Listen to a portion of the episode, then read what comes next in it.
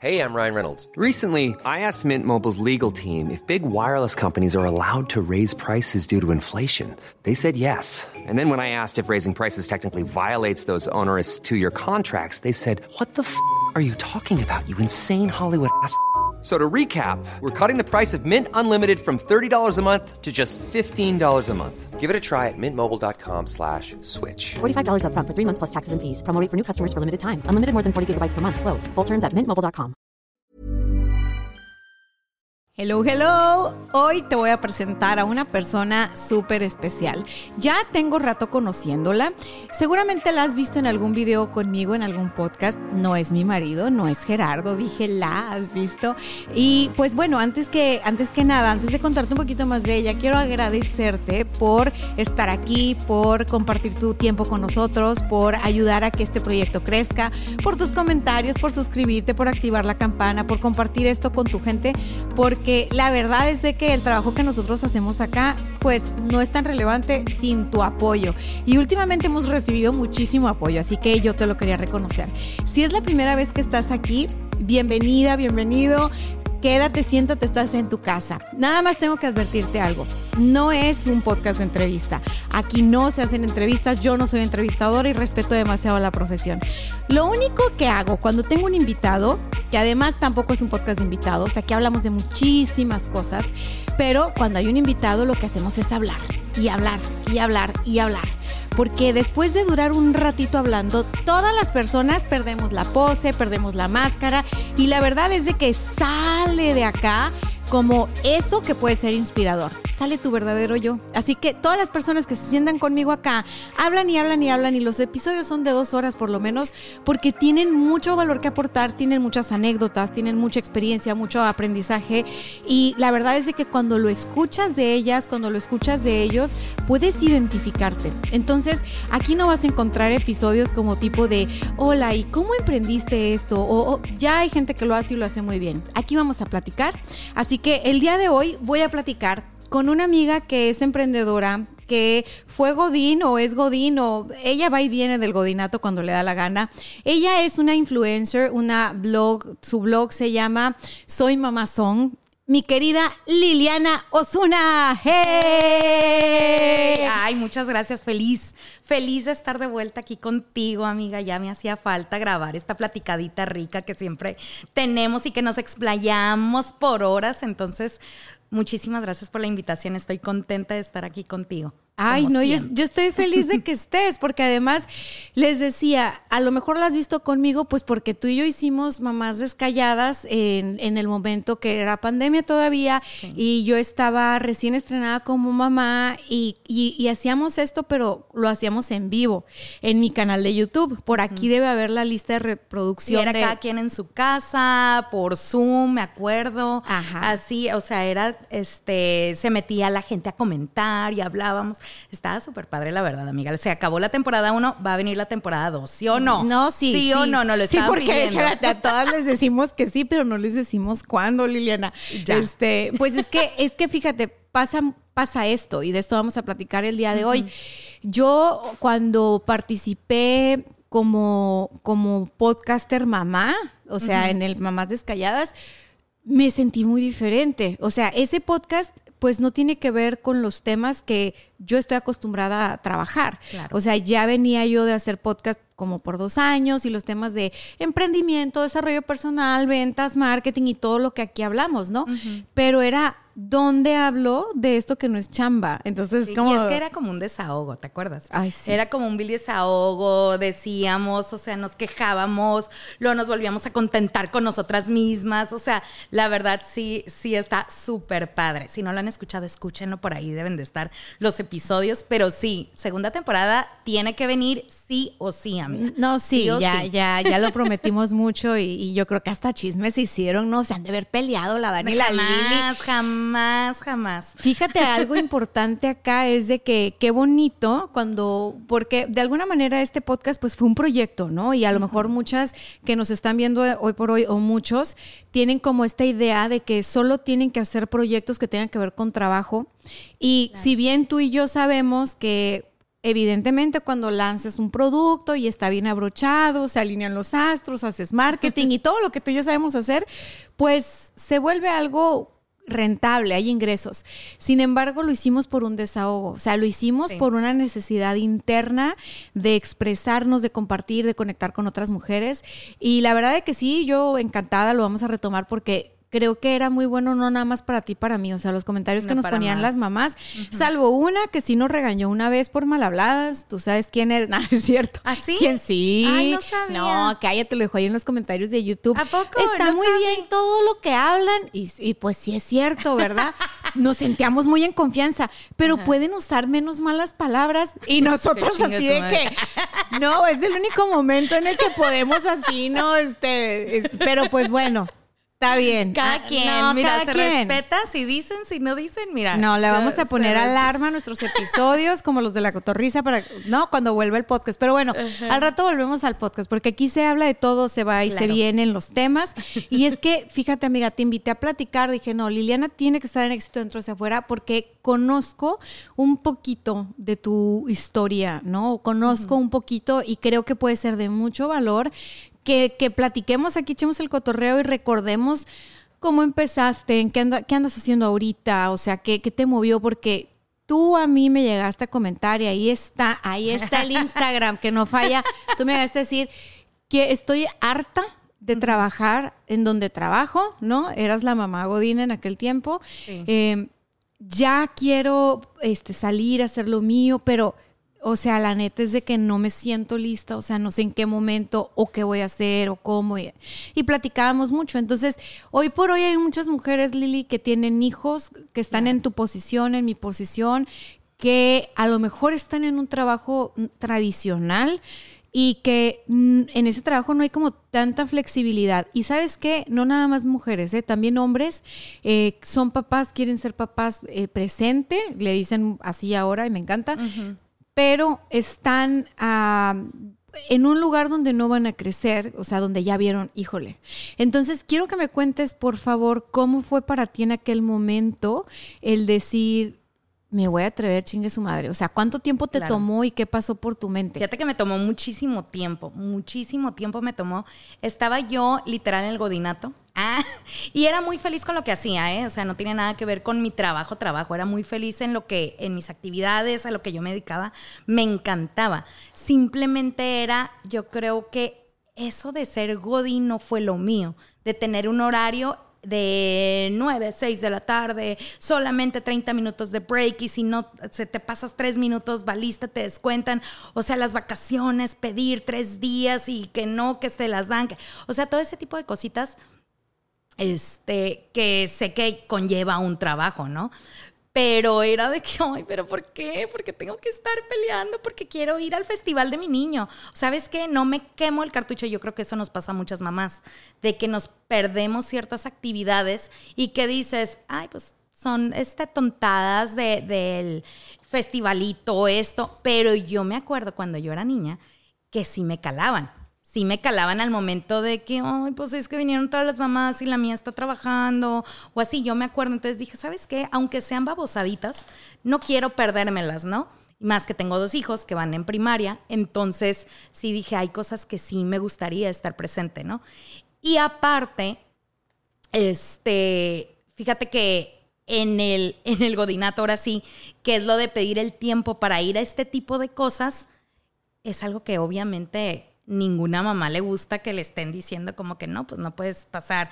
No que te, no que te prohíban ir a, los, a las cosas de tus hijos, pero dices, pues mejor me quemo el cartucho cuando realmente sea una vacación, cuando realmente sea algo que valga la pena, en lugar de una cosita o un detallito que me puede cubrir a lo mejor alguien o sabes que mejor no lo mando a la escuela porque prefiero tener vacaciones con ellos o algo así que eso me pasaba muchas de las veces. Entonces para mí no funcionó lo de los horarios, lo de vacaciones. Dije, ¿sabes qué? A mí no me funciona eso. ¿Y qué pasa donde descubro ya de que ya no quiero estar aquí, ya este tipo de, de trabajo, de tener, que tengan el control sobre mi tiempo, eso creo que es lo que me molesta, el control sobre mi tiempo, de que sabes que si yo quiero ir este por un café, ahorita me voy a salir y voy a ir por un café. No, pues en un, en un horario de trabajo, pues obviamente no puedes tener esas facilidades. Obviamente hay trabajos nuevos ahorita, hay trabajos modernos que sí tienen todos los privilegios del mundo y sabes que mientras me demuestres que estás haciendo tu trabajo excelente, mira, puedes hacer básicamente lo que quieras, pero dame resultados, lo cual estoy totalmente de acuerdo, ¿no? Pues total, que este, llega pandemia y creo que la pandemia nos cambió a muchísimas personas y a mí en lo personal me cambió en que aprendí más a valorar mi tiempo, mi tiempo con mis hijos, la calidad de, tiempo que paso con ellos. Y fue donde dije, ay, canijo, o sea, esto, esto quiero, esto quiero. Me dan oportunidad y yo creo como muchos trabajos, empieza la pandemia, no sabemos ni qué onda. Y puedes trabajar desde casa, no sabemos hasta cuándo regresemos, pero mi trabajo pues era digital, ¿no? Entonces tenía ese privilegio de poder trabajar desde casa. Me dan chance y este, y pues que me gustó. Me gustó quedarme en casa, me gustó quedarme con mis hijos. Y ahí es donde cuando ya me deciden, ay, yo sí de que por favor que no se acabe la pandemia. O sea, por un lado decía, qué feo lo que estamos pasando, ya quiero que se acabe la pandemia, harta de estar encerrada. Y por otro lado era que por favor no se acabe no quiero regresar a mi trabajo, no sé qué onda, este, qué va a pasar, o sea, pero yo ya estoy aquí, ya tenemos una rutina nueva en casa, porque a todos nos cambió la rutina. Yo creo que mucha gente, y más a los papás, decimos, no manches, cambió la rutina de la escuela, de los hijos, de aprender, o sea, a, a vivir ciertas cosas, aprender a vivir con tu pareja, que también estaba encerrada contigo. Mucha gente terminó en divorcio, mucha gente terminó mejor que nunca, porque uno ni conoce a la pareja a veces por lo mismo de la rutina, de que, ¿sabes qué? todos los días, salen a trabajar cada quien por su lado, se ven nada más en la noche, hola, buenas noches, platican un poquito, bye. Y aquí fue órale, como la casa de los famosos encerrados, pero con tu marido y tus hijos. Y yo salí embarazada. Ay, no, pues es que tú te uniste, amiga, te uniste. Yo dije, hay que hacer equipo, hay que hacer equipo, aquí somos una aquí familia, vamos a hacer. Sí, pero mucha gente se acabó en divorcio, sí, se terminaron hartando. Y de verdad, no es algo fácil estar encerrado con tu familia, con tu esposo, porque dices, oye, estoy conociendo una parte de él, de mis hijos que yo no conocía. Igual ellos al contrario de mí, ¿no? De que dicen, ¿sabes qué? Pues mi mamá, ¿cómo? Si se encabrona por todo, pues ya estaba estresada una o al revés. Entonces sí fue algo que nos cambió. ¿Y qué pasa cuando me dicen, ¿sabes qué? Ya puedes regresar a trabajar y te quiero todo tiempo completo. Entonces dije, ay, ¿sabes qué? No. Ya no, Yo no puedo. Para esto ya había pasado casi nueve meses, yo creo. Y yo dije, ¿sabes qué? No puedo. Oye, con todo que te estaban volando la cabeza los dos niños, el marido, tú no quisiste regresar a la oficina. No. no, dijiste, aquí me las arreglo yo, chingues mal. no, ¿sabes por qué? Porque en la escuela de, de mis niños tuvieron el sistema híbrido. De que ibas una semana sí, otra semana no, no sé qué. O sea, ¿en qué trabajo te van a dar ese chance de que, ¿sabes qué? Una semana sí vienes y otra no. O sea, era ahí a ver cómo le haces, ¿no? Amiga, cuéntanos por favor en qué trabajabas y, sin decir nombre de persona, pero la compañía, o sea, ¿qué hacías? Porque van a decir, bueno, pues esta mujer, ¿qué, qué onda, no? O sea, yo trabajaba en la mercadotecnia digital de una empresa en Estados Unidos, en su oficina de ventas en San Diego pero era una televisora, es una televisora muy famosa aquí en Tijuana. Es una televisora, que no vamos a decir cuál es, pero es la más importante que, ha existido siempre. Entonces aquí tu Godín estaba en tucu, tucu, tucu todo el tiempo, que de hecho gracias a ese trabajo te conocí, porque te mandaron una capacitación a Coparmex que yo di sobre marketing digital y ahí fue donde, pum, conecté contigo, te me hiciste súper chispa desde el principio y me dijiste, y tú tenías yo ahí... yo fan la veía y yo de que, Dania, acuérdate que tomé un un curso contigo. y yo desde ahí dije, la, esta morra para marketing y tal. Y luego que me cuentas que ni había estudiado marketing, ¿no? O sea, estudié television film en New Media Studies. ¡Ay! no, ya está, se escucha bien acá. Tu privilegio, tu privilegio ahí se Sí, yo estoy en San Diego State de, de, esa carrera, me gradué. Obviamente sí tiene que ver con medios, tiene que ver con producción, o sea, en lo que estaba. Y es una buena, que ver, sí tenía que ver. Pero sí dije, ¿sabes qué? Y de hecho sí estaba contenta con lo que hacía, pero ya al grado de tener que ir otra vez, tiempo completo, los tiempos, los niños no sabíamos qué onda, bla, bla, decido, ¿sabes qué? sorry, pero ya no puedo. Es que van Sorry, creciendo. ya no puedo. Van creciendo los hijos y va creciendo eh, la. Ay, como si fuera una balanza, ¿no? Entonces, ese, pe- ese lado de la balanza puede inclinarse más eh, a, a que tú digas, ¿sabes qué? Es que yo tengo que estar aquí. Hay mujeres que dicen, pues no, no siento que tenga que estar aquí porque pues está mi mamá y, y aparte está la niñera y aparte, este, pues yo voy a los festivales. O sea, como que cada mujer hace su organización, ¿no? Claro. Pero lo que yo estoy viendo aquí contigo, y creo que le pasa a muchas y, y a muchos, es que, y te digo lo de muchos porque he visto muchos anuncios en Instagram de gente que ofrece trabajos que son remotos y usan mucho este rollo de para que seas un papá presente, fíjate, le están hablando a los hombres. Entonces digo yo, claro, te escucho, la pandemia, o sea, fue un factor Claro. súper importante el querer estar con tu familia, el no perdértelos, el, el ver cómo va tu hijo cambiando, porque luego dices, ay, güey, o sea, yo dejé un huerco y recogí a otro, ¿no? O sea, Claro. ya no es eh, la etapa, o sea, mi hija ahorita está en una etapa, Lili, que, que yo digo, ¿qué? O sea, ¿qué onda con esto? Bien diferente todos los santos días. Sí. Entonces, a, a- a lo mejor a mí sí empecé yo a, oye, es que, híjole, o sea, quiero estar con ella. O sea, ayer me pasó algo bien raro. Estaba en el sillón. Yo me enfermé hace poquito y entonces estuve haciéndome análisis y no sé qué. Y, y estaba en el sillón tumbada, o sea, de que poniendo en perspectiva la vida, ¿no? De que, puta, o sea, ¿qué tal que me cargó el payaso?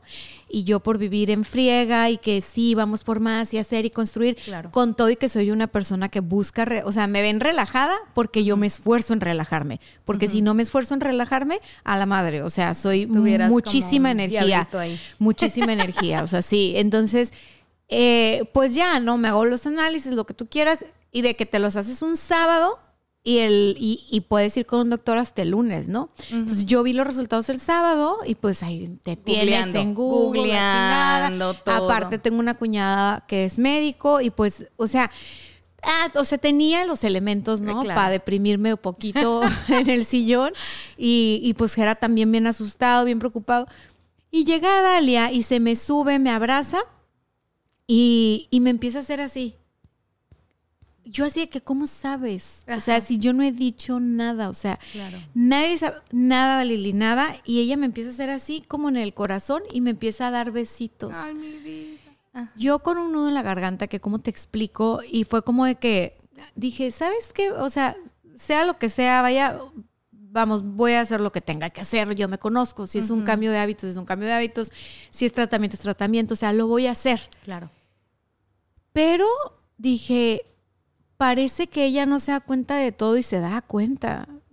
Mira, le voy a cambiar el tema porque no quiero llorar contigo. Este, a las, dos llorando. llora. En mamás descalladas sí, otra vez. Jordi. No. Ay, te amo. Te amo.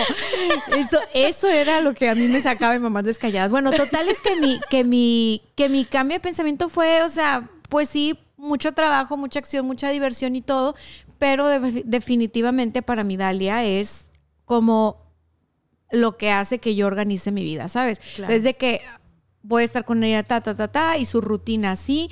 Qué huevo hacerle rutina a los niños, porque luego se las tienes que cambiar bien rápido, Lili. O sea, Claro.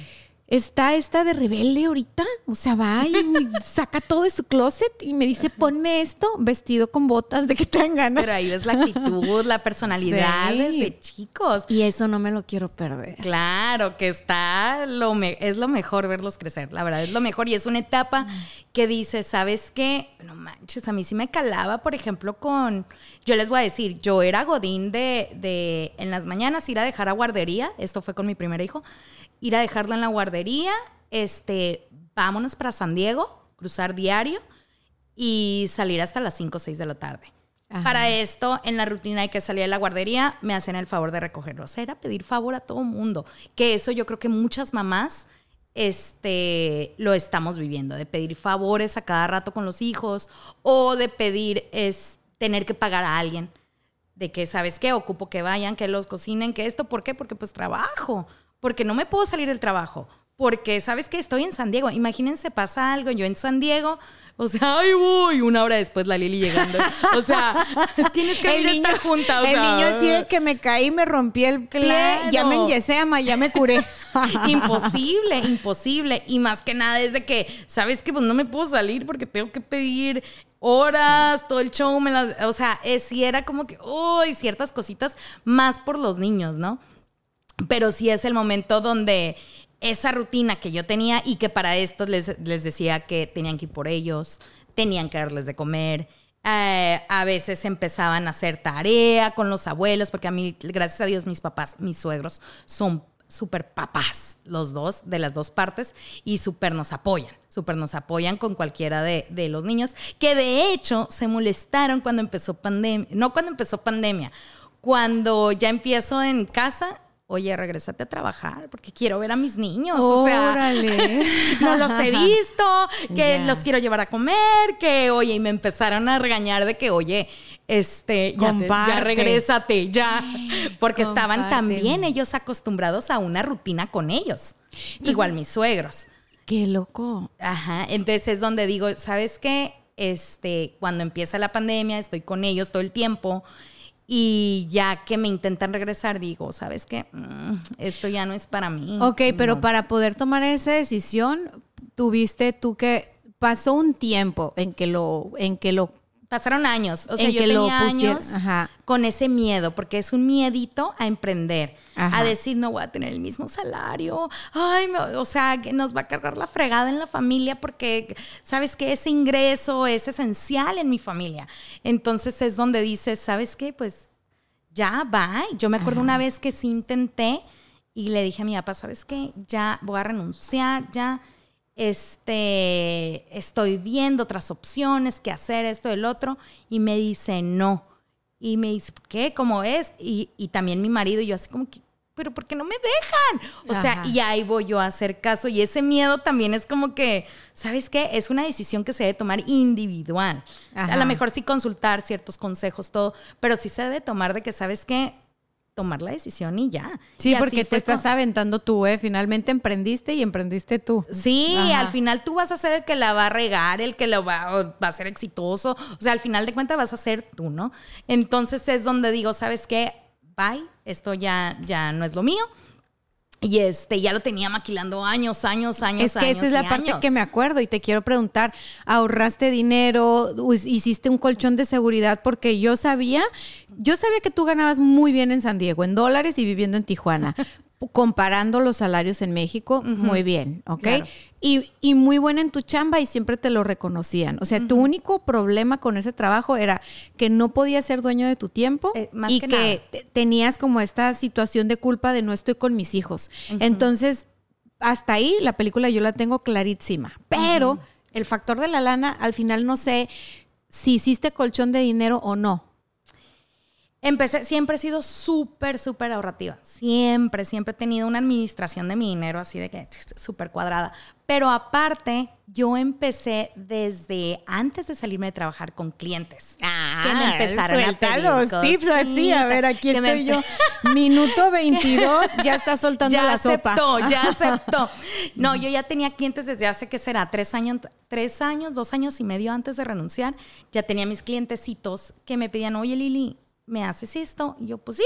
O sea, y empecé hasta sin cobrar, amiga. Yo empecé así de que, bueno, sí quiero tarjetas de presentación, pues se las diseño. Pues esto, pues este, que manéjame el Facebook, pues te lo manejo. O sea, yo así haciéndole favor a amigos y ya empiezo a tener poco a poco, poco a poco, poco a poco. Obviamente con familiares empieza uno ayudando. Y entonces ya empecé. Y yo así, ¿no? Haciéndolo. ¿Y sabes qué les está yendo bien? ¿Sabes qué les está pegando? ¿Sabes qué? Me recomendó este amigo con otro, con otro, con otro, con otro. Y ahí es como que se pasa la vocecita, ¿no? Entonces esto fue más en San Diego. Conocidos igual de San Diego. eh, A mi amiga le gusta el dólar, pues. a mí me gusta el dólar. No, los gringos no, ¿eh, amiga? El no, dólar, no, no, no el vaya a dólar nada escuchar más. aquí tu marido. Eh, Yo sí. sé que el dólar nomás, yo sé. Ah, pues total que este empiezo poco a poco y es donde llegué también a ese punto de, ¿sabes qué? ¿Qué me sale mejor? Estar ahora sí que trabajando por el sueño de alguien más o el mío. ¿Sabes qué? esto ya me está dejando al igual de lo que estoy ganando. O Ajá, sea, ajá. uy, entonces ya me quedé como que, mm, pues le seguiré acá o le sigo acá. Fue cuando pasa lo de pandemia, etcétera, bla, bla, bla. Y en pandemia, aunque digan, ay, fue pandemia, valió todo, me No, fue mejor. no, me no, no. fue muchísimo mejor. Y es cuando digo, me voy a enfocar en lo mío. Me voy a enfocar en lo mío. Quiero emprender, voy a hacer esto, sí o sí. Y de un día para otro, adiós. Es que o está- sea, es- adiós, voy a renunciar. Y de hecho le dije al son, mañana renuncio. Mañana voy a renunciar. No de haber dormido. Así, y él así como. No, él así como que está bien. O sea, me apoyó en mi decisión, porque él no es como que dice te apoyo, mi amor. No, es como, está bien, es tu decisión. O sea, Oh, así, así, ya eso es oh. como dar una letanía de que sí, tú puedes, lucha por tus sueños. O sea, yo así lo interpreto. Vas a ser una chingona. Pero sí, él es Lo que el marido eso. dice, lo que yo Yo entiendo. me voy, yo me voy, tú sabes. Él puede decir algo con un gesto y yo lo traduzco. Sí, me encanta, me encanta. Pero sí, ahí es donde digo, ¿sabes qué? Pues voy a hacer y ya, si la riego, ni modo.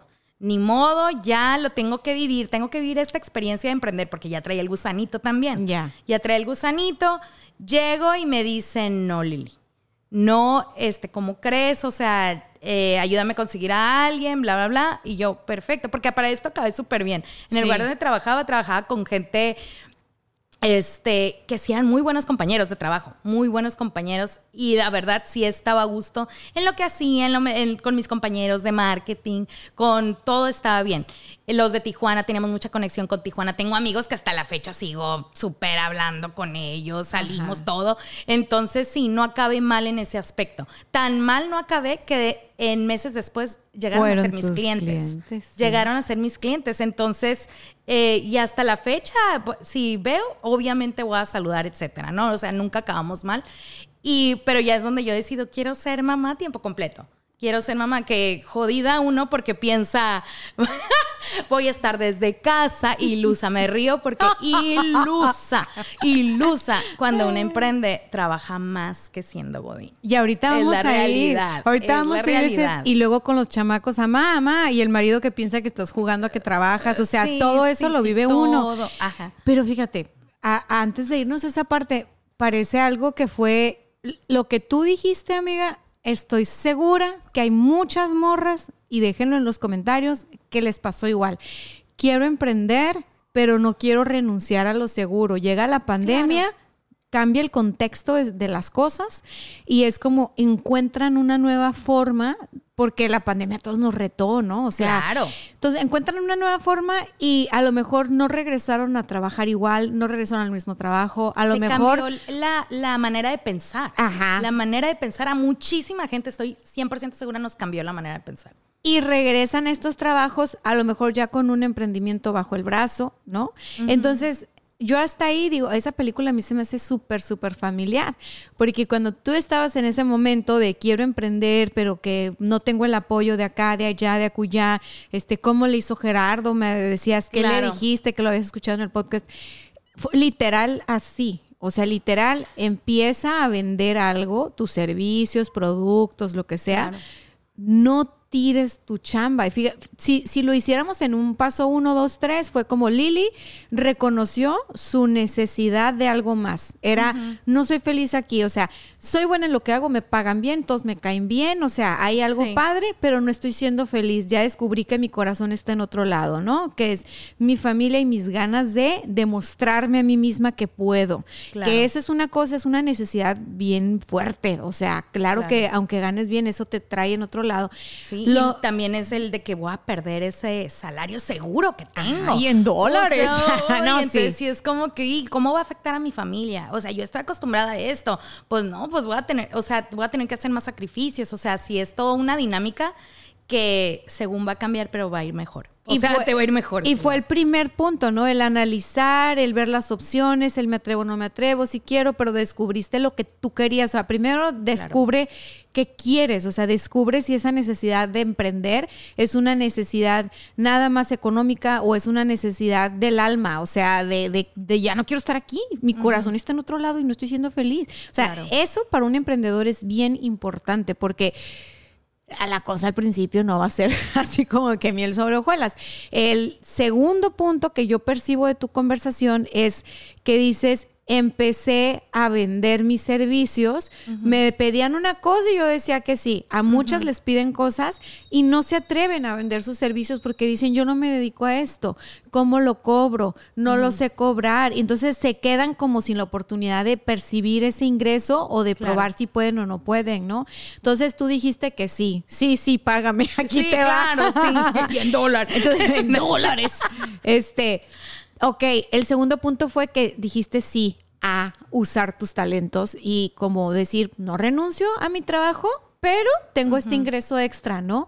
Claro. Viste que podías y entonces dices, ya gano igual, ¿no? Entonces, si ya gano igual, el tercer punto es, haz que tu emprendimiento te genere lo mismo o más que ese empleo seguro, porque aunque no va a ser miel sobre hojuelas y yo no quiero romantizar el, el emprender, porque creo que sí lo puedo hacer porque está en mi ADN, pero no lo quiero hacer porque sé que no es para todos, o sea, primero dense cuenta qué onda, es el, ah, ok, mi trabajo ya no lo veo como que, no, es que son mis jefes, no, es que son tus clientes. Ya tu trabajo se vuelve un cliente. Cuando tú tienes por fuera la misma cantidad de ingresos o más que la que percibes en tu trabajo formal, que te superpaga bien, ese trabajo ya es un, ya es un cliente. Y como le dedicas un horario muy amplio, es un cliente que te paga poco. ¿Por qué? Porque en las otras horas extra que tienes Claro. y que atiendes y que, y que das resultados, entonces ya, ya no nada más es una cuestión económica, ya tiene que ver también con productividad y dónde vale más tu energía, tu talento, tu tiempo, tu dinero. Y creo que eso también fue clave, amiga, porque no lo conté, pero cuando estaba trabajando aún y estaba eh, en esta fase de que, ¿sabes qué? Me están llegando, llegando, llegando, yo me dormía a las 4 de la mañana, 3 de la mañana. Contraté a una persona porque ya era de que ya no puedo.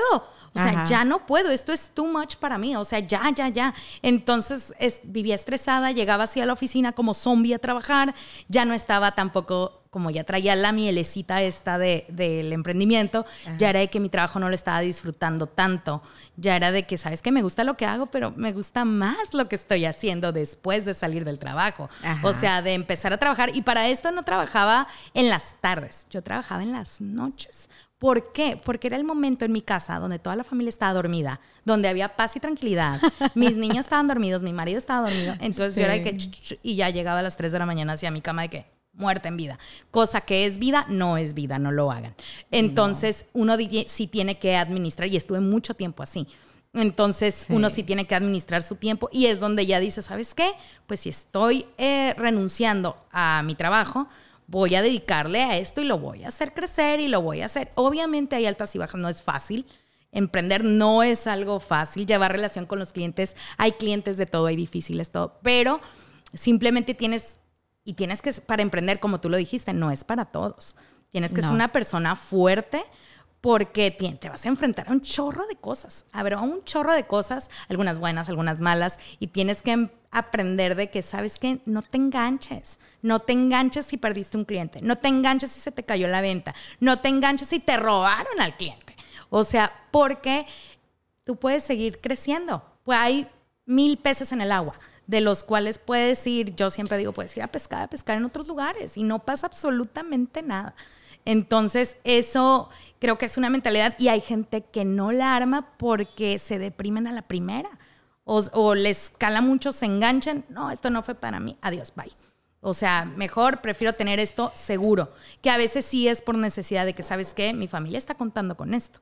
Entonces, y más los hombres, yo creo, amiga. Yo Sí. siento que los hombres es de que yo no puedo ahorita emprender si tengo las colegiaturas de los niños de esto, de esto, del otro. Sí. Pero si está la espinita, es, ¿sabes qué? Empieza a la mejor como segunda opción, poco a poco, y ya vas viendo y calando el agua ahora sí, ¿no? Sí, no, y me encanta lo que dices porque es, es bien importante el primero que descubras tú qué onda contigo, como tú te diste cuenta, eh, ya no puedo con el hecho de que no soy dueña de mi tiempo y con que mi corazón esté en otro lado, no eran dos impedimentos fuertes.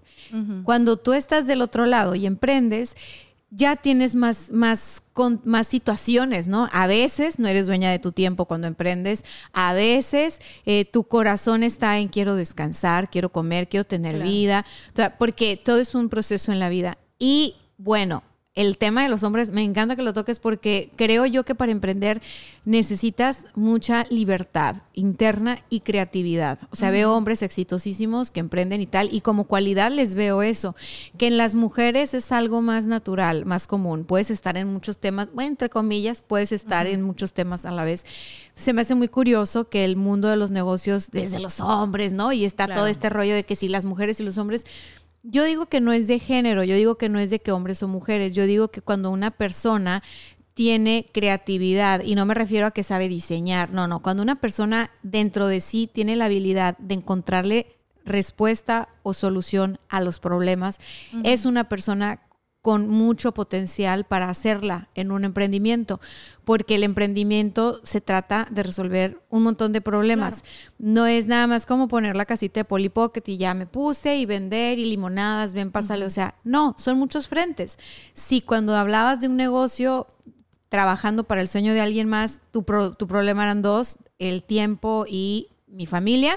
Cuando tú emprendes, los problemas son muchos frentes, ¿no? Eh, la competencia desleal, ¿no? El, los clientes complicados, eh, el hecho de que no hay procesos establecidos al principio y los estás construyendo. Entonces, ese esa curva de aprendizaje del emprendedor es desgastante, que si el mercado te afecta, ¿no? Si tú compras insumos, o sea, son muchas variables las que ve un emprendedor, una emprendedora y yo ahí veo mucho que la persona entre más creativa o, más energía femenina tenga, más capacidad tiene de ver muchos frentes a la vez. O sea, es como las mujeres creo que tenemos esta onda hasta biológica. O sea, estás cocinando, pero ya se trepó el niño, lo bajas, pero ya sonó el teléfono del marido, no sé qué.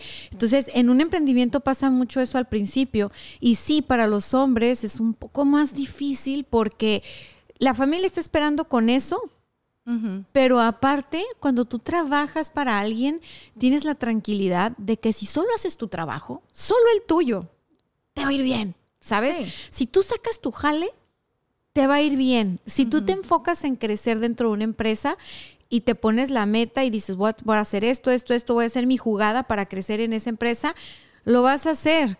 ¿Por qué? Porque tú, tú dentro de la empresa de alguien más no te vas a preocupar por Hacienda, no te vas a preocupar por la, por, por el IMSS, por el SAT, por la competencia, por los nada, o sea, tu jale, nada más. Esto yo es todo. punto. Y si pierden cuatro clientes, pues. Y los hombres son muy buenos para enfocarse. los hombres son muy buenos para enfocarse. Esto me toca, esto hago. Y, y, y lo hace. Y tú dices, wow y las mujeres queremos andar acá. Y fíjate que la, estadística, digo, hay una estadística oficial que habla que arriba del 90% de las pymes en México están lideradas por mujeres. ¿Sí? Entonces tiene que ver con nuestra capacidad de multitasquear, tiene que, o sea, de que tienes familia, entonces te conviene más tener tu negocio propio. Claro. Aunque te voy a decir, ¿eh? Aún siendo eh, mamá emprendedora, me tomé el tiempo cuando renuncié ya a mi chamba dije, no, hombre, de aquí soy para los desayunitos, así. Aparte, no me había dado, o sea, si me daba cuenta en todos los años que estuve de, Godín, que fueron ocho, alrededor, no me había dado yo tiempo para mí. De irme con una amiga a tomar un café en la mañana, o sea, Sí, me acuerdo. Ah, desatada ella por eh, todos los brunches de Tijuana. sí, la señora y me veían en todos los restaurantes. No, yo desatada en cuestión de que y me decían, es que tú no está, tú no trabajas, como ya renunciaste, tú no trabajas y tú no trabajas. Y yo de que si supieran, si supieran. Y yo, ah, sí, no trabajo. O a mi marido comentarios de que, oye, ¿qué vas a hacer ahora que renunció? Este, pues ya la estás manteniendo, ¿no? Pues ¿qué va a hacer? No está haciendo nada.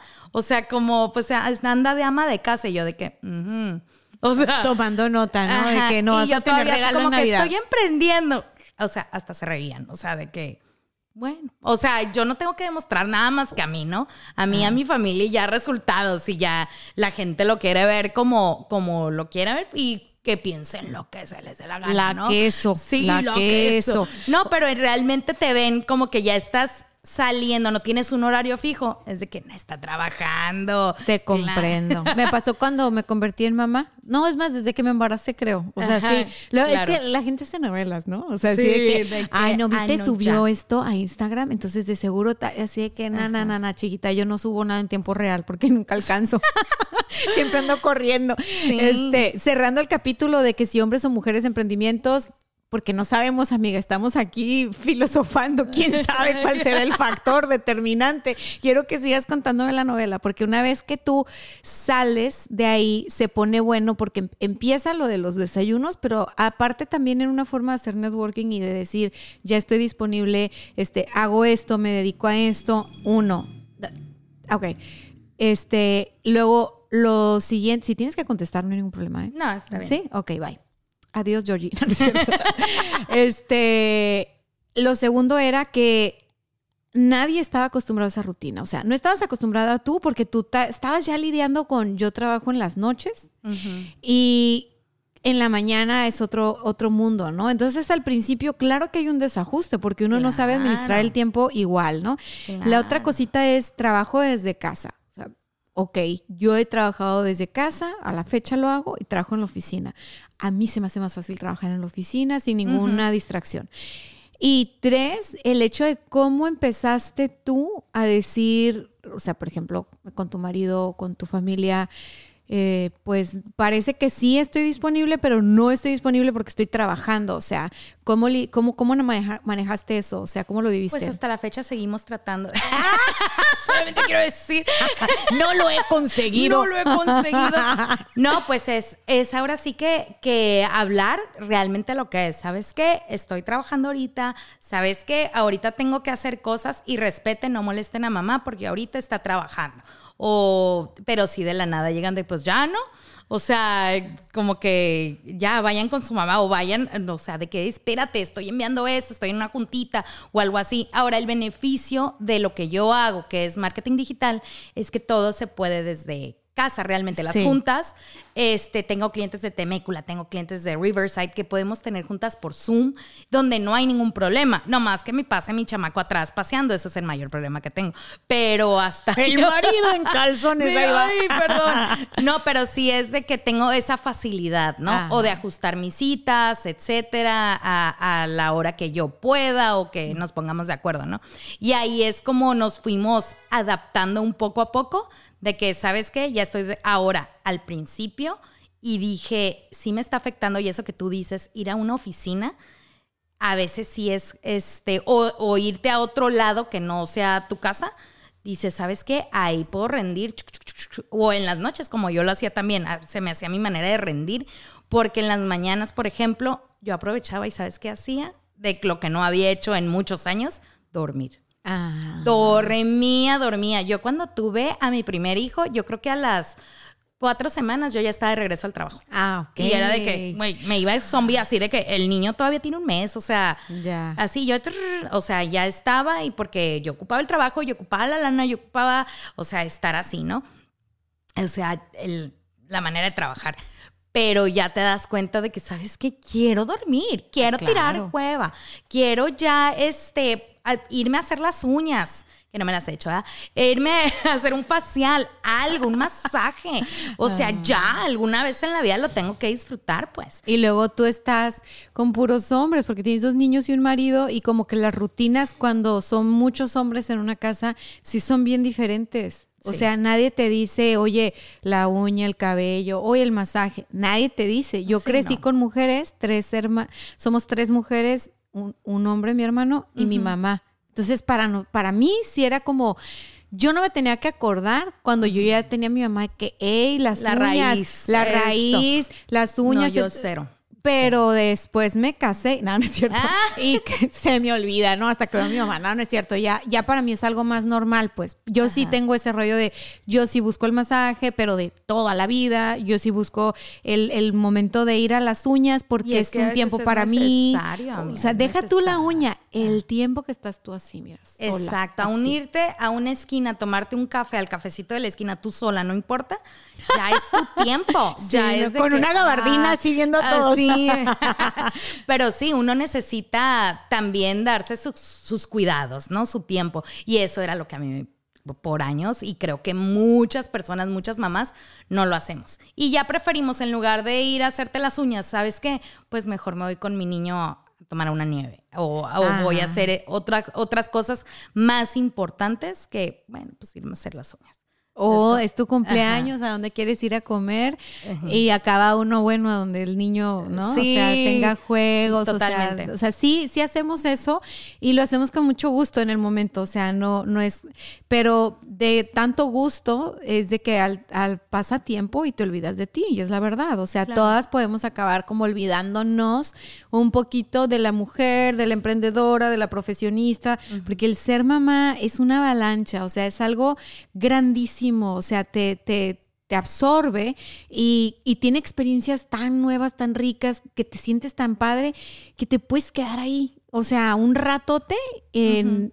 Y en La La Land, o sea, yo Claro. tardé en regresar a, a- a mi enfoque de decir, ok, esto y esto y esto, de ser una persona súper enfocada, o sea, de verdad, qué bueno, lo agradezco, pero ya me hacía falta poder aterrizar otra vez en mis proyectos, ¿sabes? Claro. No, no nada más en como todo este mundo de la, de la maternidad. Y eso me lleva a lo siguiente. Yo sé que al mismo tiempo tú empezaste a bloguear, empezaste a hacerla de influencer de mamás, ¿no? Ajá. Y era algo que también te daba un poquito de, de miedo. Cuando me lo llegaste a platicar, el miedo era así como de que te fueran a juzgar, así como, ay, ¿esta qué? Porque había muchas mami bloggers y porque no sé qué. Claro. Pero tú, o sea... Pero es que no era, ahí sí no me dio miedo, fíjate. Creo que era el... Es que era algo con tu trabajo. Era como de que es que yo tengo un trabajo y qué va a pasar si ven que esto. Ajá, que subo cosas Ajá. en el godinato, porque para esto yo era una, ah, empecé la cuenta que, que hice en Instagram, Ajá. porque era una mamá que trabajaba y yo decía, ¿sabes qué? Yo veía a mis bloggers, ¿no? Landy Benavides, veía yo Ay, mami bloggers y yo, ella, ella inspirada, ella inspirada. Este, yo veía y yo decía, qué padre, así la mami blogger que está, mira, hizo chocolatito, mira, hizo un pastelito. Y está vez. muriéndose en el trabajo, ¿no? así, ¿no? Con la envidia, así, ay, mira. Este, se fueron a Disney y bloguearon, qué padre, ¿no? Y yo decía, güey, ¿qué onda? No hay ninguna mamá que ponga que va a trabajar, güey. Entonces, ya hasta, ya que empecé a meterme más en eso y dije, ya, yo voy a ser esa mamá que va a poner de que yo sí, yo voy a trabajar de 9 a 6 en un godinato y me puse la mamá Godines Ajá. eh, de nombre en Instagram, que ya después lo cambié, ¿no? Pero, este, ahí te voy blogueando desde hacer la fila para ir a Estados Unidos, desde el regreso, estresada, mentando madres. Para esto yo soy muy mal hablada, amiga, sorry. O sea, yo diciendo groserías en mis historias, tal cual yo soy. Tal Sí. cual yo soy, poniendo mi día a día llegar y que los niños estuvieran, no sé, güey, todos cochinos, pues directo a bañarlos, ¿sabes qué? Ocupamos ir a. O sea, empecé a poner toda mi vida. Y luego el marido, o sea, ciertas cosas que hacen, la mayoría de los maridos, no solamente el mío.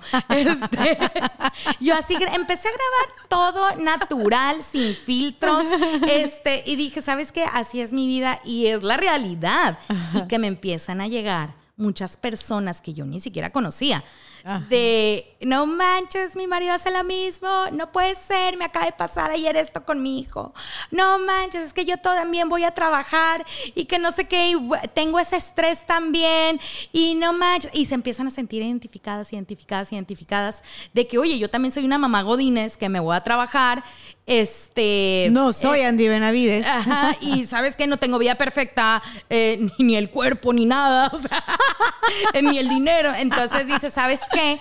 Este, esto es realidad. Y a la gente le empezó a gustar poco a poco. Y yo seguía, y hasta la fecha, ¿eh? sigo subiendo mis tontadas, sigo subiendo mis cosas tal cual es la realidad en mi casa. Cero de estar posando, cero de estar, empieza a crecer esa cuenta, se empieza a armar una comunidad súper bonita, súper, súper bonita. A mis papás los saluda a veces la gente en la birria, ah, porque yo si voy a la birria, los tacos los voy a subir. Ah, sí, el que de tenemos aquí en Palma, sí. Sí, o sea, yo cero de que, ay, solamente voy al restaurante más caro. Cero, cero. Yo Ajá. te ponía ahí el puesto de tacos y iba, o sea, la realidad.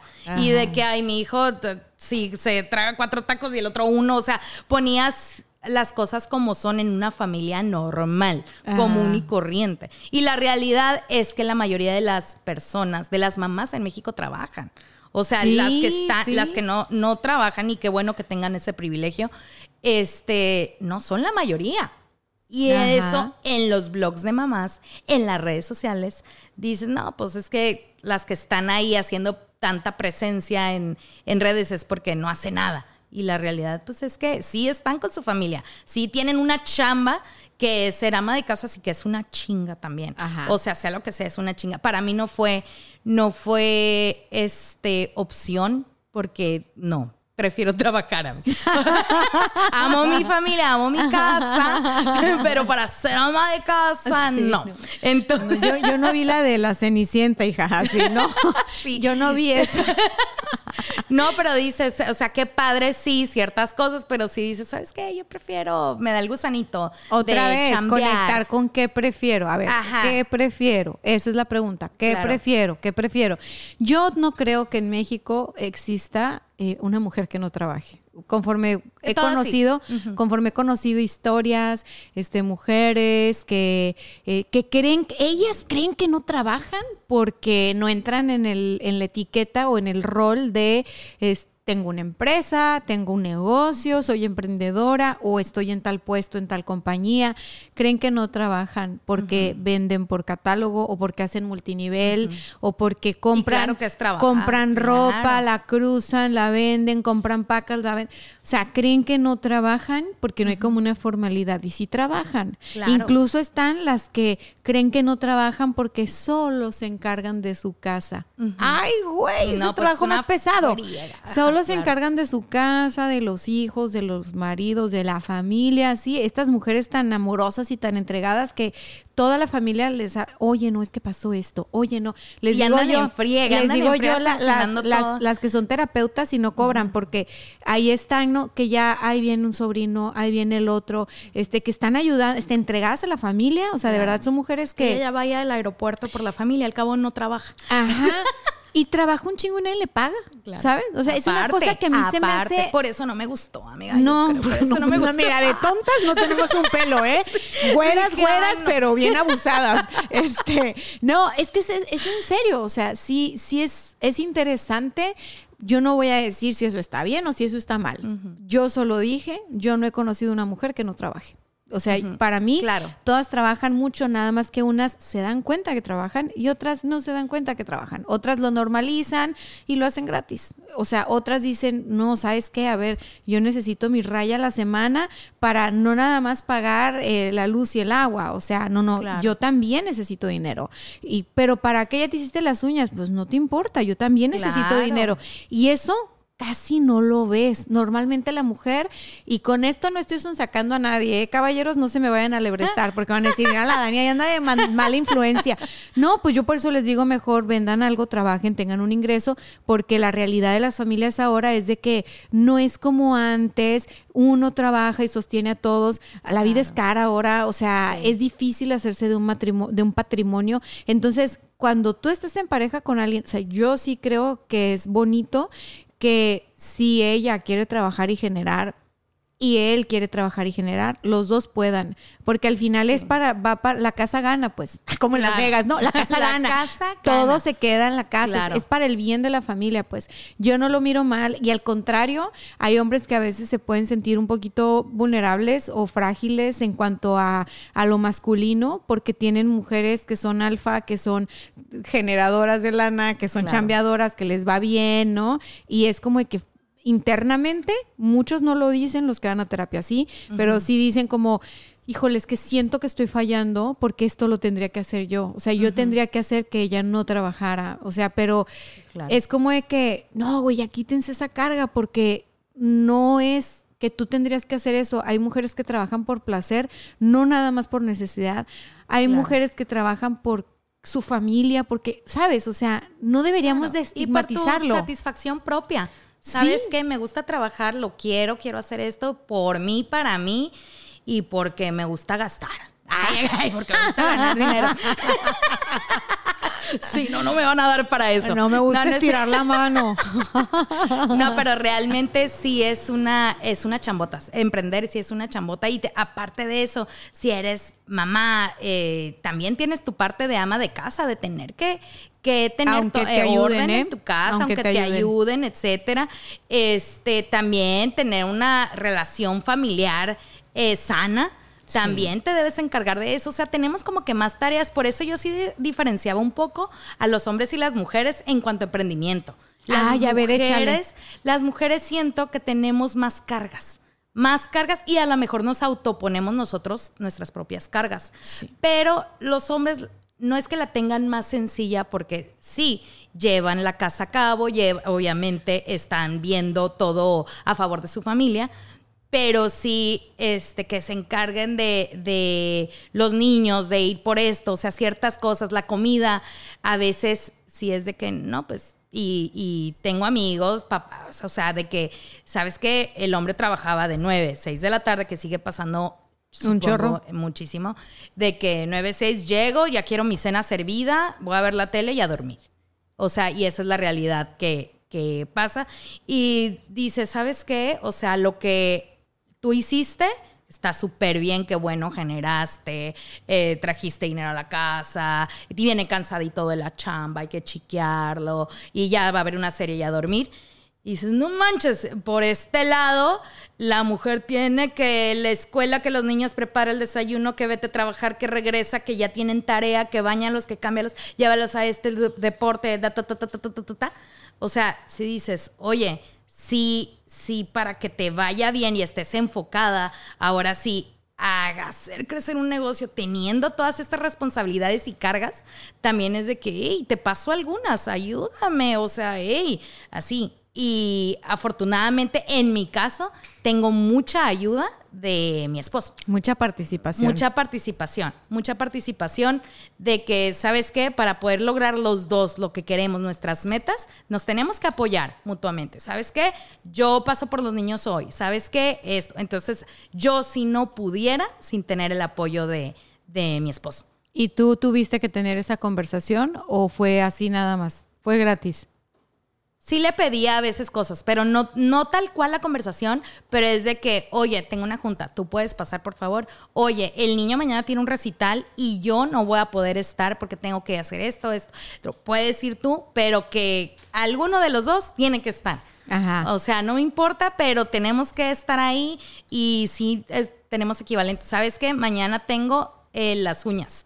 Eh, o sea, muy a huevito lo de las uñas y cositas así. Ya más de que no Pero nunca lo platicaron, o sea, nunca, Nunca dijeron de que, oye, o sea, yo la verdad de que tu apoyo en cuanto a que tú participes, O sea, no tal cual así, pero él sí me ha dicho de que yo te apoyo Ah, en esto así o cuando yo me pongo como gremlin fúrico porque no todo es es este Ahí donde ven esta güerita lindura. preciosa. Sí, así es como me ven también me enojo. En chiltepín, así, Entonces, que reclamos o cositas así, que obviamente un matrimonio normal va a haber pleitos, eh, cosas, etcétera, es de que, oye, yo te estoy apoyando en esto, esto y lo otro, y sí me hace ver como que, pues sí, sí me está apoyando un chorro, sí es cierto, o sea, no manches, yo no pudiera haber hecho todas estas cosas si no está acá él por detrás echándome la mano. entonces él es el que tuvo la conversación contigo. Él, yo no. Él, yo no. Él fue, él fue. Es que sí, amiga, es eso creo yo y para las personas que nos escuchan y que están en pareja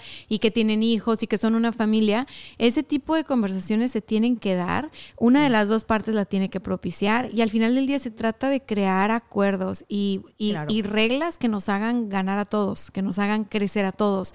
Porque no es fácil emprender, pero tampoco es fácil trabajar en un lugar eh, para alguien más, ¿no? Claro. Eh, no es fácil ser mamá, pero tampoco es fácil ser papá. O sea, entonces al final del día lo que dijiste me gustó mucho. O sea, los dos po- ponemos de nuestra parte para los dos crecer, ¿ok? Y eso está padre porque tú sabes lo que quieres, descubriste, yo quiero tener como esta independencia y este crecimiento a nivel profesional y a nivel económico. Hay casos donde una de las dos partes hombre o mujer, no quiere y dice, yo me encargo de la casa y me encargo de los hijos y me encargo de todo y tú ve y parte de la madre y trae el dinero. Eso también está, es válido.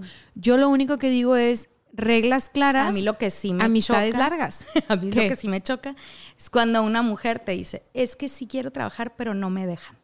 Ahí es donde, güey, hazlo. ¿Cómo que no te dejan? ¿Quién no te deja? Hazlo. Si quieres hacer algo, si es que me muero de ganas y hago pasteles, un ejemplo. Hago pasteles, me salen riquísimos y, pero no, no me dejan trabajar, que mejore. No trabaje, que como por qué, o sea, es algo que quieres, sí, o sea, soy buenísima, te talento y todo, y dices, hazlo, si quieres, si quieres, si no quieres, válido, no quiero. A mí me toca escuchar Ay, del sí. otro lado, me toca Ajá. escuchar, ay, es que mi marido quiere que ponga un negocio y yo no quiero. Ajá, ¿Sí? es válido, no Y quieres. y o sea, pues yo soy que la... que pero el no me la- dejan, el no me dejan es el por, ¿por qué? ¿Sabes cómo? Sí, cualquiera de las dos cosas puede calar cañón, ¿no? O sea, que, quieran que a fuerza hagas algo que no quieres, Sí, ya sea trabajar o no trabajar. Al final del día, para que funcione, y aquí a la agencia me llegaron muchos matrimonios, eh, el hombre queriéndole poner un negocio a la mujer para que la mujer esté No, no, haciendo pues sí, algo, no. y ellas estaban pues como que dándoles por su lado de, ah, ok, sí, vamos a intentarlo, pero pues ya después me confesaban a mí, es que yo no quiero poner eso, yo no quiero tener un negocio, estoy feliz, o sea, a mí que me dé, y él así como que es que quiero que se entretenga, ¿no? Porque tiene mucho tiempo libre. Entonces, ya esa situación, o sea, hablando de negocio, Ay, la invito a desayunar. para que un negocio funcione, tal cual, para que un negocio funcione y un emprendimiento funcione, debe de haber algo bien básico que es la coherencia. No voy a hablar de con- congruencia, coherencia.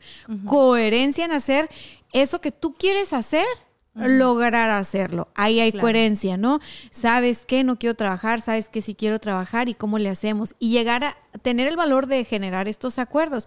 ¿Sabes qué? No, no quiero porque ahorita estoy en una etapa donde no quiero, a lo mejor después sí quiero. Y cada que tú me dices, me encabrono porque parece que piensas que estoy aquí de floja en la casa, que eso es, eso es lo que me han dicho, ¿no? Es que llega el hombre y este, en modo supervisor, no se quita el traje a dar órdenes aquí a la casa, este, y pues es pesado porque obviamente él no ve todo lo que hago. Y ahí es donde digo yo, ah, pues, pues no tienes quien te ayude. No. Ah, ok, no tienes quien te ayude. ¿Cuánto le pagarías a alguien que te ayude? ¿Cuánto, ¿cuánto cobraría una persona que hace todo lo que tú haces? Claro, Saca las una cuentas. chambota, saca las cuentas y es un acuerdo. ¿Por qué? Porque sí hay. Ay, se puso apasionado el. Ay, ¿Qué te extrañaba? digo, siempre nos hay, hay un libro, hay un libro que se llama No es normal. Léanlo, por favor, mujeres. No es normal de Viri Ríos. Ahí hay muchas, ahí hay muchos datos en cuanto a por qué las mujeres no tenemos eh, independencia económica o no, no, o sea, bueno, en este caso yo sí, tú también, pero la mayoría de las mujeres, ¿sabes? O sea, sí estamos nosotros en un grupo de la población muy pequeño. Entonces, muchas mujeres tienen esta historia de dejaron de estudiar porque tenían que encargarse de la familia y muchas veces no familia porque se casaron y tuvieron hijos. Familia, mis hermanos para que ellos vayan a la escuela, ¿no? Claro. Mis papás porque ellos van a trabajar y ahí está la mujer dedicándole a la casa, al hogar, a la comida, a la limpieza, a cuidar a los viejecitos.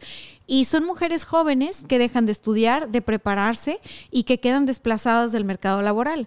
Cuando la familia les dice, ah, bueno, pues muchas gracias, ya no necesitamos tus servicios porque no haces algo, estás aquí de floja, ¿no? Ajá, este, después muévete. de después de que la mujer estuvo ahí apechugando, salen al mercado laboral, no estudiaron, no se prepararon, no tienen experiencia y por supuesto que les van a pagar una miseria y que no les alcanza para mantenerse ellas mismas. Y entonces, ¿qué pasa? Tengo que buscar a alguien que me mantenga. Entonces se casan y es como esta misma historia Claro. una y otra vez de para poder vivir, o sea, tener donde comer y donde dormir, alguien me tiene que mantener y yo me tengo que encargar de cuidar todas estas cosas. Y son mujeres que no tienen la oportunidad de explorar el, el que quiero. ¿Sabes? Ajá. Que no tienen la oportunidad de explorar para que soy buena, este, más allá de lo básico que es el mantenimiento de un hogar, que es muy importante, pero que, a ver, cámbiaselo y deja a los hombres a cargo del hogar y manda a las mujeres a prepararse. ¿Qué pasaría? O sea, yo digo, no tiene que ser una u otra. O sea, hombres y mujeres de- debemos generar, como tú le hiciste con tu marido, la posibilidad de negociar. A ver, ¿cómo le hacemos para que sí suceda? Claro, y trabajo en equipo, sobre todo trabajo en equipo. ¿Sabes qué? Se va a ir dando, nos vamos a ir adaptando, pero sí tenemos que trabajar en equipo. Y sí hablarlo, no lo hagan como yo, sí háblenlo antes. O sea, de que ya cuando está, ya es de que, oye, ah, sí es cierto, ¿verdad? Entonces sí, ponerse de acuerdo y, y sobre todo esta, mantener una relación sana en tu familia, pero a la misma vez haciendo lo que tú quieres hacer, tener un balance, tener, un, balance. Y creo que eso es clave. Creo que Sí, eso es clave. y luego ya venimos acá, ya arreglamos el tema de la familia y un balance, nos apoyamos. Uh, sí, vamos, vamos por esos clientes. Llegas por esos clientes y te encuentras con que es bien complicado. Cuando tú ya te dedicas por 100% a tu emprendimiento, pues tú ya estás clientes, clientes, clientes, ¿no? Los que tenías dices tú, vamos por más, órale, y sigo contratando gente y todo. Y empiezas a conocer los distintos perfiles de cliente que hay. Claro. Y hay de todo. Ahora sí que hay de todo. Cuéntame una historia de terror. Todo, cuéntame todo. No, he tenido desde historias de terror hasta historias súper lindas, pero sí uno va aprendiendo, como tú dices, es esa, esa línea, esa curva de aprendizaje que los emprendedores tenemos de que, ay, vamos así como en, en La La Land, así de que viendo todo y, ay, sí, están llegando los clientes, pero de la nada empiezan como que de que sabes que te toca un mal cliente o te toca un cliente grosero te y desde que, oye, ¿cómo a aprender a lidiar con esto? O sabes que te quieren cancelar y la tu primera cancelación en la vida es la peor, yo creo, porque te quieres cortar la vena y es que hice mal, ¿qué hice? O sea, casi te pones a llorar, pero no pasa nada. O sea, y es lo que yo siempre digo, de todo, de todo tienes que aprender. De bonitas experiencias, de malas experiencias que vayas teniendo y en cualquier negocio, en cualquier trabajo. Siempre saca un aprendizaje de ahí. ¿Sabes qué? Pues que aprendí de esto. Pues sabes qué? Pues ya no tengo que hacer esto. O sabes que yo no tuve que haber dicho esto. O sabes que no, ese cliente no tiene arreglo ya en la vida. este, vámonos, hay que dejarlo ir, porque hay clientes que los tienes que dejar ir. Definitivamente, es de que va, por ¿Qué favor. sería un mal cliente? ¿Cómo describes un mal cliente? Ahora sí que un cliente que no te valore, que no valore lo que estás haciendo, no valore lo que tu equipo está haciendo, no tenga ni siquiera entrada en la cabeza de escuchar. Simplemente esos son clientes que tú no quieres tener aguas, red flag, red flag. O sea, lárgate de ahí porque ya no va a cambiar de opinión. Ya nunca va, va este, a aceptar que está mal. Ya no, no. Y es gente que no te valora, estás perdiendo tu tiempo totalmente y dices, ¿sabes qué? Mm, mejor me quedo sin ese dinero, prefiero otro cliente que, este, que tener uno de esos. Ajá, porque te está quitando el tiempo de seis clientes por sus cosas y por sus detalles y por sus, su mente loca. O sea, por sus traumas de la infancia. Este, o sea, te están desgastando. Entonces no vale la pena. mi podcast, mándenle para No que vale vean la los, pena. los traumas de la infancia. Sí, mejor déjalos ir, déjalos ir. Y hay excelentes clientes que van a estar contigo, que se van a volver tus amigos, que te van a pedir consejos aparte y con muchísimo gusto se los vas a dar. Porque dices, aquí ya es una relación, no así de que compadres, ¿no? Pero dices, qué padre relación llevo con mi cliente. Qué padre trabajar con esta persona, ¿no? Qué, O sea, padre, qué padre. Y claro, y lo vas a, a ir a visitar y, ¿sabes? Entonces, para ti un mal cliente es el que no escucha. El que no escucha. Ah, ok. Está, es que sí, es importante que le pongamos nombre porque podemos estigmatizar también a los clientes porque simplemente no le gustó el trabajo que le hicimos y es válido, es válido que no le guste algo. Claro, es pero súper una, válido eso. una persona que no escucha, que no da retroalimentación, que no es como, ok, va a ver, ¿cómo lo podemos hacer? A ver, te vamos a tomar en cuenta eh, esto y lo otro. O sea, una persona que simplemente es cerrada y que quiere jugar a que le adivines la mente, Claro. pues es complicado trabajar con esta, ¿no? O sea, imagínate esa persona en las uñas, ninguna uñas le van a gustar. Jamás, Es, jamás. El cabello nunca le va a gustar. Eh, las fotos que le haga, su contenido, Nada le va a gustar. O sea, la no paleta de hielo, o sea, Nada. No, y hay personas que son así, que nada les gusta, que son personas que tienen un juez interno bastante duro, que así como son duros con ellos, son duros con los demás y creen que su palabra es la ley. Y sí, es difícil trabajar, sobre todo en, cuestiones creativas, Claro. con gente que es así. Pero luego me imagino que has tenido clientes difíciles que se han convertido en una gran victoria. O sea, que tú dices, este era un caso, cabrón. O sea, era difícil, o sea, era un reto difícil con lo que llegó. Y al principio era difícil y logramos darle la vuelta. Supongo que ya te pasó. Ah, claro. Sí, sí, sí. Ya ha pasado con varios de que, ¿sabes qué? Este, que al principio porque no conocen lo que estás haciendo. Yo creo que también el tema de redes sociales y más para la gente mayor eh, y que tiene negocios por años, yo no necesito eso de las redes y así, ¿no? Y de la nada es de que Ay, no, hombre, me, me, vieron acá, ya me dijeron, ya me dijeron que me vieron en este anuncio, en esta. Y dice, ¿sabes qué? O sea, de que sí te está dando resultados, sí te está gustando el trabajo que estamos haciendo. Y se siente súper bonito, súper bonito que te digan de que, ¿sabes qué? Gracias por hacer esto posible. Y uno se siente súper bien, la verdad. Y luego, en tu caso, que eres una persona bastante pública, ¿cuántos seguidores hay ya en Instagram? Como 50 por Como 50 por ahí. Son muchos, amigas, son muchos. Eh, al mismo tiempo te puede jugar a favor o en contra el hecho de que tú seas una persona que tiene una cuenta de 50 mil seguidores. O sea, tus clientes pueden decir, no, pues ella sabe lo que hace porque tiene 50 mil. A mí también me va a llevar a 50 mil y tú así de que no, vato, vendes tornillos, no es lo mismo, ¿no? Es un nicho Sí, diferente. claro. O por otro lado, que pueden decir, no, pues es que esta mujer comparte puras cosas que son de broma o su vida, ¿no? Y conocen, tu- tus clientes conocen más tu vida que tú la de tus clientes. O Pero sea, ahí te va, a muchos clientes yo no les digo. De hecho, yo nunca, nunca, ni con una persona al lado de mí, yo presumo mi blog. Oye, ya O me sea, imagino la Lili con bigote falso en su Sí, yo junta sé de que- que- ay, no, ni en mi casa me conocen, amigos. O sea, 50 mil ahorita en este mundo son nada, nada. o sea, ya es pero un te estás mundo- comparando con bloggers que tienen mucho más. Sí. Claro que sí, hay que ver para No, arriba. hombre. Pero amiga, para tus clientes sí son muchos. Pero sí, a mis clientes, a mis a, a mamás que conozco, a personas así, jamás yo yo me presento, hola, soy Lili, tengo un blog". jamás. Pero a decir que no se dan cuenta, no algunas veces, algunas veces o ya después, o sea, eh, estuve con una mamá en, en el fútbol, por ejemplo, y hasta hace llevamos más de seis meses juntas y hasta hace una semana llegó ¿Qué te pasa? Acabo de darme cuenta que no sé qué, ya te seguía, que cómo, que no sé. Y yo es que nunca digo que soy yo. O sea, Eres o como sea, Clark Kent, güey, sí. no- ¿Por qué te iba a decir? Nunca me preguntaste, es que no puedo creer, no manches, no sé qué. Así no, pero realmente yo el blog, de verdad, nunca lo he visto como un trabajo. Ajá. El blog es mi desahogo, el blog es de cura, el blog yo me divierto, puedo decir lo que quiera desplayadamente, este, y la verdad eh, me gusta. Es me un juego, gusta, es un pero juego. para mí es un hobby. O sea, el blog sí yo lo veo y si me conocen o me siguen mis clientes, me puede beneficiar o perjudicar, pero más que nada me ha beneficiado, la verdad. Nunca te ha topado un cliente que diga, ah, ya vi que tienes tantos seguidores, yo quiero tantos seguidores. O sea, nunca llegan a esa conclusión. No, hasta eso no, ¿eh? Hasta eso no. Pero sí me han dicho como que ven a grabar a mi negocio. Ven a grabar y yo es que no tiene que, no, no es, Es que una ese es otro con servicio. Ah, ese es otro servicio aparte.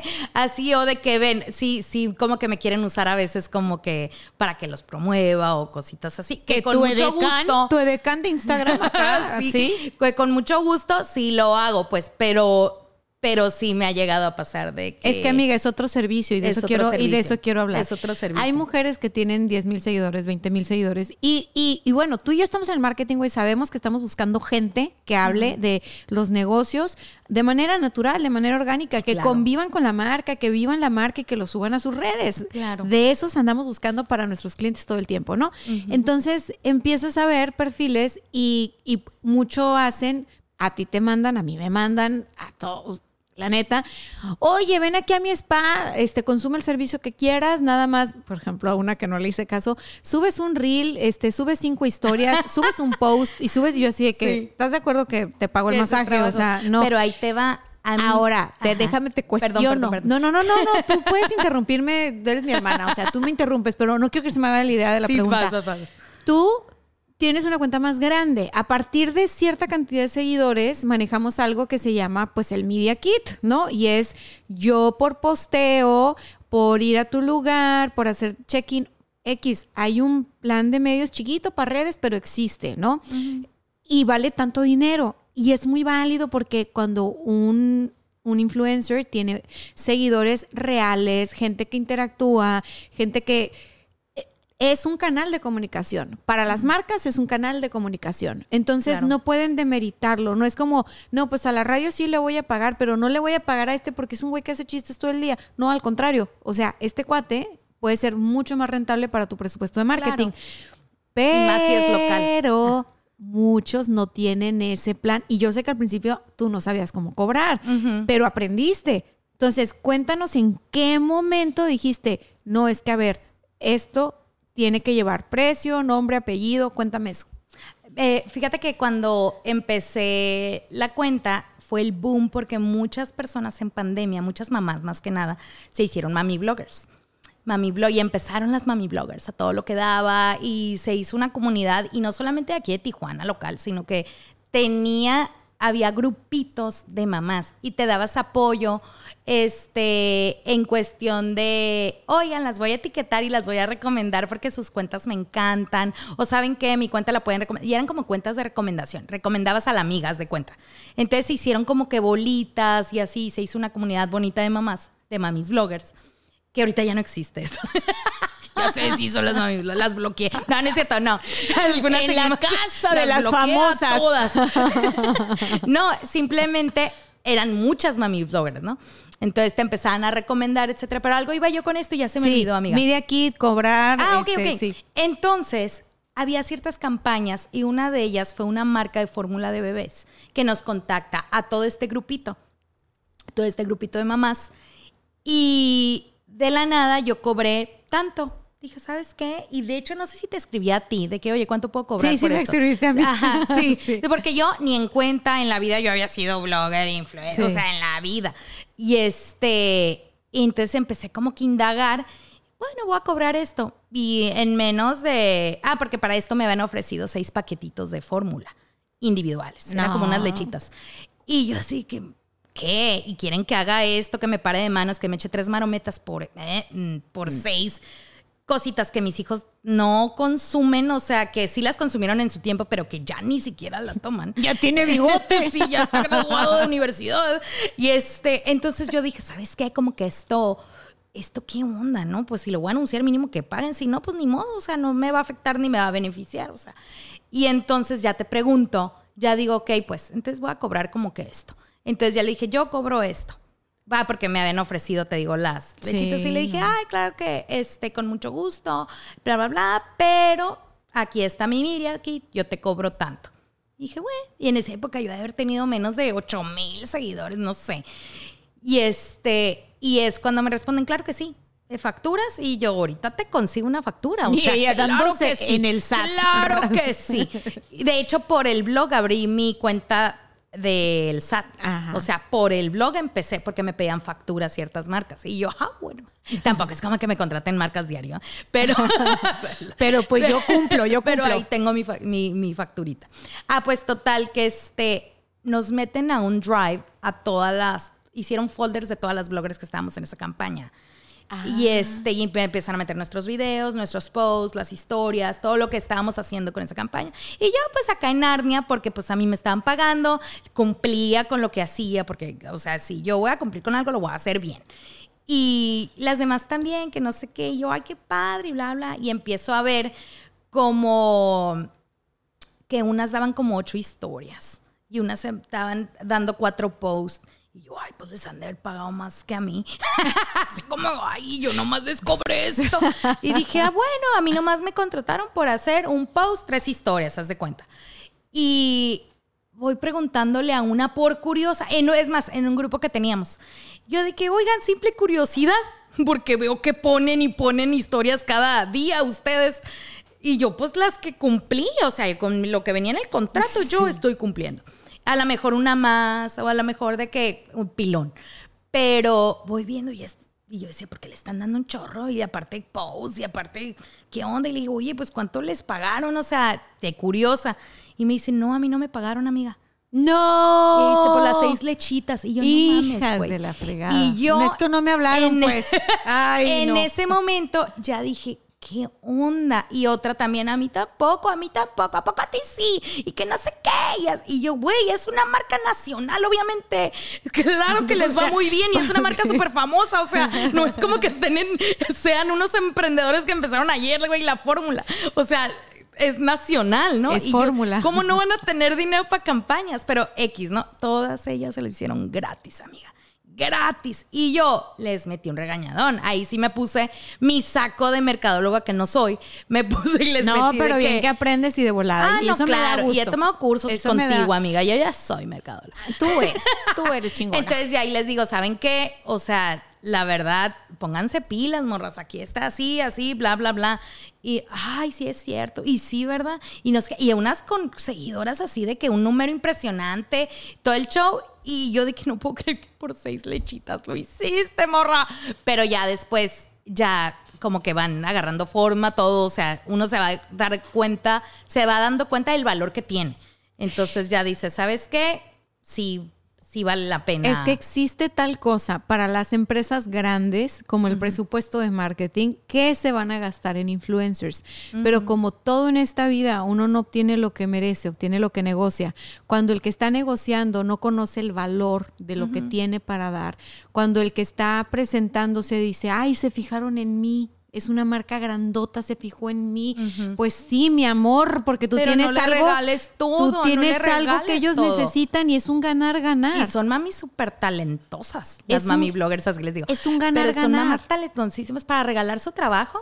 Y por otro lado tienes otras marcas de, de influencers que realmente no aportan mucho a pesar de que tengan una cantidad de seguidores grandes, no le van a aportar mucho a la marca o al negocio, así lo mencionen un millón de veces, porque el nivel de interacción que hay o de conexión con el público no es tan grande, no es tan real, se diluye. Entonces las marcas no van a ver el beneficio de eso, ¿sabes? Claro. O sea, están las dos partes. Yo te quería preguntar eso porque yo quería saber cómo había sido tu experiencia en cuanto a ya la otra parte, ya que negociaste. Claro, yo estuve en el antes y me hablaste y te dije, a ver, porque Lili, yo no sabía ni qué. Están los, que yo lo hice de cura. O sea, yo hice mi blog de cura. están los nano influencers, están los micro influencers, Sí. están los influencers. Yo ni conocía nada de eso. Todo Nada. eso, y hay incluso páginas, o sea, si alguien aquí nos ve y tiene una cuenta, tiene redes sociales, le gusta crear de contenido, tiene una comunidad, tiene muchas formas de monetizarla, no nada más eh, a través de las marcas, ¿no? Pero de eso hablamos en otro episodio si quieren.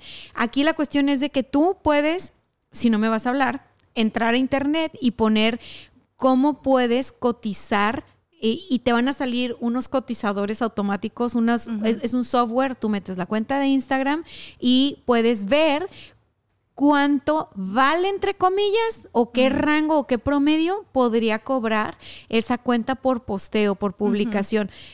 Son estos software que te sirven para auditar las cuentas. Claro. ¿sí? Te sirven para auditar las cuentas y ver si los seguidores son reales o no, si tiene interacción o no, si está infringiendo normas o no, porque tú como marca o como empresa dices, a ver, me tiene que gustar a la persona que voy a contratar como vocero de marca, pero tengo que auditar y no te va a tomar horas. Metes la cuenta a, esa a ese software X gratis, te va a dar mucha información.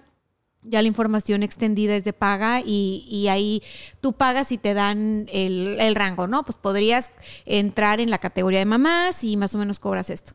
Pero independientemente de esto, o sea, si a ti te da hueva hacer lo que te acabo de decir, tú pregúntale siempre qué presupuesto tienes. ¿Sí? Si tú eres una persona que se dedica a crear contenido por hobby, por negocio, por pasión, por decisión, por lo que sea, y tienes una cantidad de seguidores, una audiencia interesante, una audiencia fiel, que sigue tus recomendaciones y que tú dices, no voy a anunciar cualquier cosa, tengo que llevar cosas en las que yo crea porque yo no me voy a quemar con mi público, Sí. deja de hacer las cosas gratis. ¿Por qué? Porque no te ayudas. De todas maneras, la gente va a pensar que tú cobras un chorro y estarlo haciendo gratis le resta valor. O sea, Claro. tú siempre pregunta, ok, ¿cuánto, ¿cuánto pagas? Ya sabrás tú o qué presupuesto tienes y te van a decir, no, fíjate que no traigo presupuesto, va a ser por intercambio. Ah, ok, tú acepta. Si quieres aceptar, chido, haz tu Claro, y si intercambio. no, pues no. Haz tu intercambio y si no, tú dices, ah, no, pues sabes que ahorita no tengo oportunidad de hacerlo, pero gracias por considerarme porque sí se siente chingón que te consideren y, y vale, nos vemos más adelante, ¿no? No pasa nada. Pero sí veo que es un rollo bien extremoso y me gusta mucho tu ejemplo porque, amiga, ya hasta saliste en algo del cine, ¿te acuerdas? Cuando Ay, en un anunciaste. comercial. Saliste en un comercial en el cine que no pudiste ir a ver. Porque me dio COVID ese día. dio- Va a ser mi gran debut ahí en Cinepolis, así, en Cinepolis iba a ser mi gran debut en la pantalla, en un, ¿cómo se dice cuando son la, los Un cortes? Ah, los corte, cortes antes de la película, la estelar, ¿no? Y iba a salir ahí en un comercial, ta, ta, ta, de, un, de una cadena de tiendas muy famosa. y Primerísimo este, naranjita. Y ahí te voy. Ya me habían dicho la premier, invitación especial, hasta me incluía palomitas para la premier y todo el show. Creo que era una película de los Avengers, algo así. Y mis hijos fascinados, ya todo listo. Iba a ser el viernes. Pues total, jueves en la noche. Para esto yo me sentía mal entre semanas, así que ah, me hice una prueba COVID negativa y seguía valiendo che todos los días. Y jueves en la noche eh, me hago la prueba positiva. Y yo, no, pues obviamente pues hablé, ya no va a poder ir. Mis papás fueron, mis papás sí fueron, me tomaron video ahí en la pantalla, pero yo así que no puede ser, no puede ser, pero ya, ni modo, ni modo. La verdad es muy bonito. Eh, por ejemplo, de este blog, las cosas que han salido, la gente que he conocido, y eso era lo que iba, lo del comercial, lo de ciertos paneles que me ha tocado estar, invitación, eh, me ha tocado ir a Canal 12, ahí un día fui ahí de inventada, o sea, me da risa, pero dices, no manches, o sea, lo que conlleva este, una cosa que la hice, o sea, sin ninguna, porque hay gente que sí abre sus cuentas porque quiere generar dinero. O sea, porque yo Nada lo voy a hacer. Y se ven bien forzadas, se ven Sí. bien forzadas. Entonces, esta la hice inocentemente, no sabía lo que iba. Y salió, o sea, ciertas Como cosas. todo lo que uno emprende en la vida, inocentemente. claro, y salió y, y ciertas cosas este, van saliendo poco a poco, lo cual estoy súper feliz de eso, ¿no? Obviamente. Y si sale bien, si no, pues ni modo. O sea, no pasa absolutamente nada. Hay meses que hay marcas, hay meses que no, pero yo no las busco. Yo, la verdad, en el blog vas a decir que huevona, Liliana. Pero ese, ese, como lo hago de hobby, yo nunca voy a ir a pedir a pedirle un lugar y dame esto gratis. O sea, ¿qué es eso? No, o sea, no. yo no soy así, no va conmigo. Y es de que si, si la persona o el negocio quiere, sabe, me conoce, pues bien. Y si yo recomiendo algo, también va a ser porque yo lo quiero recomendar. O sea, no porque me esté pagando a veces. No, a veces no te conocen Ajá. y tú lo recomiendas porque te gustó y no te conoce el que lo hace. Claro, y ni por aquí así. Oye, espérate, entonces, ¿quién fue la que me contó? No fuiste tú, a haber sido otra, que cuando ya tienes cuentas también te metes a páginas donde tú participas, ¿no? O sea, son páginas donde tú metes tu cuenta y tipo así consigues es- entrar a campañas, ¿no? Eh, Hay ciertas aplicaciones. A ver, cuéntame de eso. ¿Hay alguna en especial que la gente pueda entrar a revisar? La verdad, yo cuando entré a una de esas aplicaciones y vi, dije, ay, a ver si sale algo, no vale la pena porque te cobran, te querían pagar como que 5 dólares. Ah, O sea, de que ciertas cosas y dices, porque Burger King me va a querer pagar 5 dólares. O sea, o cositas así como que no. O sea, yo ahí sí digo que ese tipo de plataformas, de a lo mejor sí hay alguna buena, pero ese tipo de plataformas que ya están hechas, eh, es para más que nada los que van súper, súper empezando y Ajá, quieren tener dinero, aunque sea poquititito. Ajá. Porque te van a pagar una nada, una nada, nada, nada, nada de lo que realmente es tu valor. Te van- Ajá. o sea, ahí es cuando todavía no te valoras. Entra a esas apps. Ah, Básicamente. Para que Ahí aprendas. sí, no te valoras, entra a esas aplicaciones. Oye, y entonces, por ejemplo, un post en el feed de Instagram, precio promedio, no tú, o sea, que sabes que es lo que anda en la industria ahorita. Como unos cuatro mil, cinco mil pesos, yo creo. ¿Qué cantidad de seguidores tiene esa cuenta? Ha de tener unos 20 mil, 25 mil. De 20 mil, 25 mil en adelante. ¿Es una foto, es un reel, es qué contenido Una es? foto, una foto con algo. Una foto con algo, 3, 4 Con mil pesos. Ajá, más Ok. o menos. Y cuentas que están en 10, que están en 5. Depende de su alcance. Depende de su alcance. Si tiene, ves su cuenta más o menos, cómo le está, ves que la gente interactúa, depende. Y también cuánta gente los ve, porque si no los ve nadie, pues, oye, te ven 10 personas y no va tu número, ahí es donde no quieres. Pero yo digo que, no sé, una historia la puedes cobrar hasta en mil pesos a lo mejor. Ok, una cuenta chiquita puede empezar a cobrar una historia, supongo que es mencionando a la marca y que es este pues con el producto, el servicio que se está acordando, ¿no? Y ya un posteo en el muro es más caro. Y hacer un video o un reel, o sea, lo que quiero saber es, ¿se puede cobrar por formato o es el posteo independientemente del formato? ¿Cómo es eso? No, por formato. Por ejemplo, si haces un reel, este, tienes que ir a grabar, tienes que editar, tiene, obviamente inviertes más tu tiempo haciendo un reel. Eh, y también tienes que seguir el parámetro de lo que te está pidiendo la marca. ¿Sabes qué? Puedes hacer esto, esto, esto, el otro, un lineamiento. En el post, a lo mejor hay más libertad de que tómate una foto así, así, así, este, y simplemente subes la foto, ¿no? O sea, no es tanto editar ah, ni cosas así extravagantes, ¿no? Como el reel que quieren. O las historias a veces es más sencillo. O sea, es depende de lo que quieran. Es depende de lo que quieran, de los costos, etcétera. Pero sí, vale más, obviamente, un reel que vas a editar, un videíto, a solamente tener un. ¿Un, rango de precio para un reel? No sé, unos 7 mil, 8 mil pesos a lo mejor. Ok, y ahí quienes entran en esa categoría y dicen, sí, yo quiero un reel aquí y quiero un post acá, ¿son marcas de qué tamaño? ¿Son negocios de qué tamaño? O hay negocios chiquitos que dicen, órale, ahí van mis 7 mil varos, ¿no? Para que me anuncien en ese... No, yo creo que son negocios más grandes. Claro. Negocios más grandes, cadenas eh, de tiendas, de lo que sea, sí, sí son los que invierten más en ese tipo de cosas. Sí, porque incluso las mismas agencias de marketing te Ahora- contemplan dentro. Sí, ahora, lo que son emprendedores o que van abriendo sus consultorios, esto, sí les recomiendo que manejen intercambios al principio. Porque va a quedar este, la persona, la influencer contenta co- y también ver que sea lo que le estás dando con lo que sea el intercambio, o sea, que sea equivalente y que sea un ganar-ganar. Porque si nada más le estás dando y la otra no grabó nada y ni te etiquetó, o sea, pues ¿para qué estás haciendo ese intercambio sin nada, no? Y como por lo general los negocios que van empezando no tienen un contrato o algo establecido, pues ya valiste. O sea, si no te quiere grabar, no te grabó, ya le diste tu producto y te quedas, hey. o ¿Y ha pasado, te ha tocado saber qué pasé? Sí, sí, hay divas, hay divas como no tienes idea. Ah, eso está bien interesante, Sí, ¿eh? No me hay imaginé- divas, eh, así. No me imaginé que se fueran a ir sin cumplir su parte. Sí, hay gente que lo hace, hay gente que no le gusta y me chocó lo que hicieron, hay gente que no queda contenta con los servicios y que mejor no recomienda. Y yo me pongo en las dos partes, fíjate. Es un riesgo. Porque aparte de que yo manejo negocios, mercadotecnia de negocios, aparte en el lado del influencer, entonces yo estoy en los dos lados. Me ha tocado a mí contactar influencers de por el lado de mis clientes y me ha tocado tratar con algunos que dices, ay, por favor, o sea, y hay algunos que este súper amables, súper lo máximo, que te dan 100% este toda su energía, todo su tiempo y le echan un chorro de ganas. Entonces hay de todo, hay de todo, yo veo las dos partes siempre. Entonces, pero si a mí me dices, yo me pongo siempre al lado del negocio. En- Es que sí, porque si no, o sea, si no hay retorno, ¿cómo le haces para que te vuelva a contratar, no? O sea, si no, o deja tú que el influencer a lo mejor le echó ganas, cumplió y todo el rollo, dices tú, bueno, cumplió con su parte, ¿no? O sea, no funcionó, pues fue un riesgo porque, porque al final del día el negocio pone su servicio, su producto, el influencer pone su talento.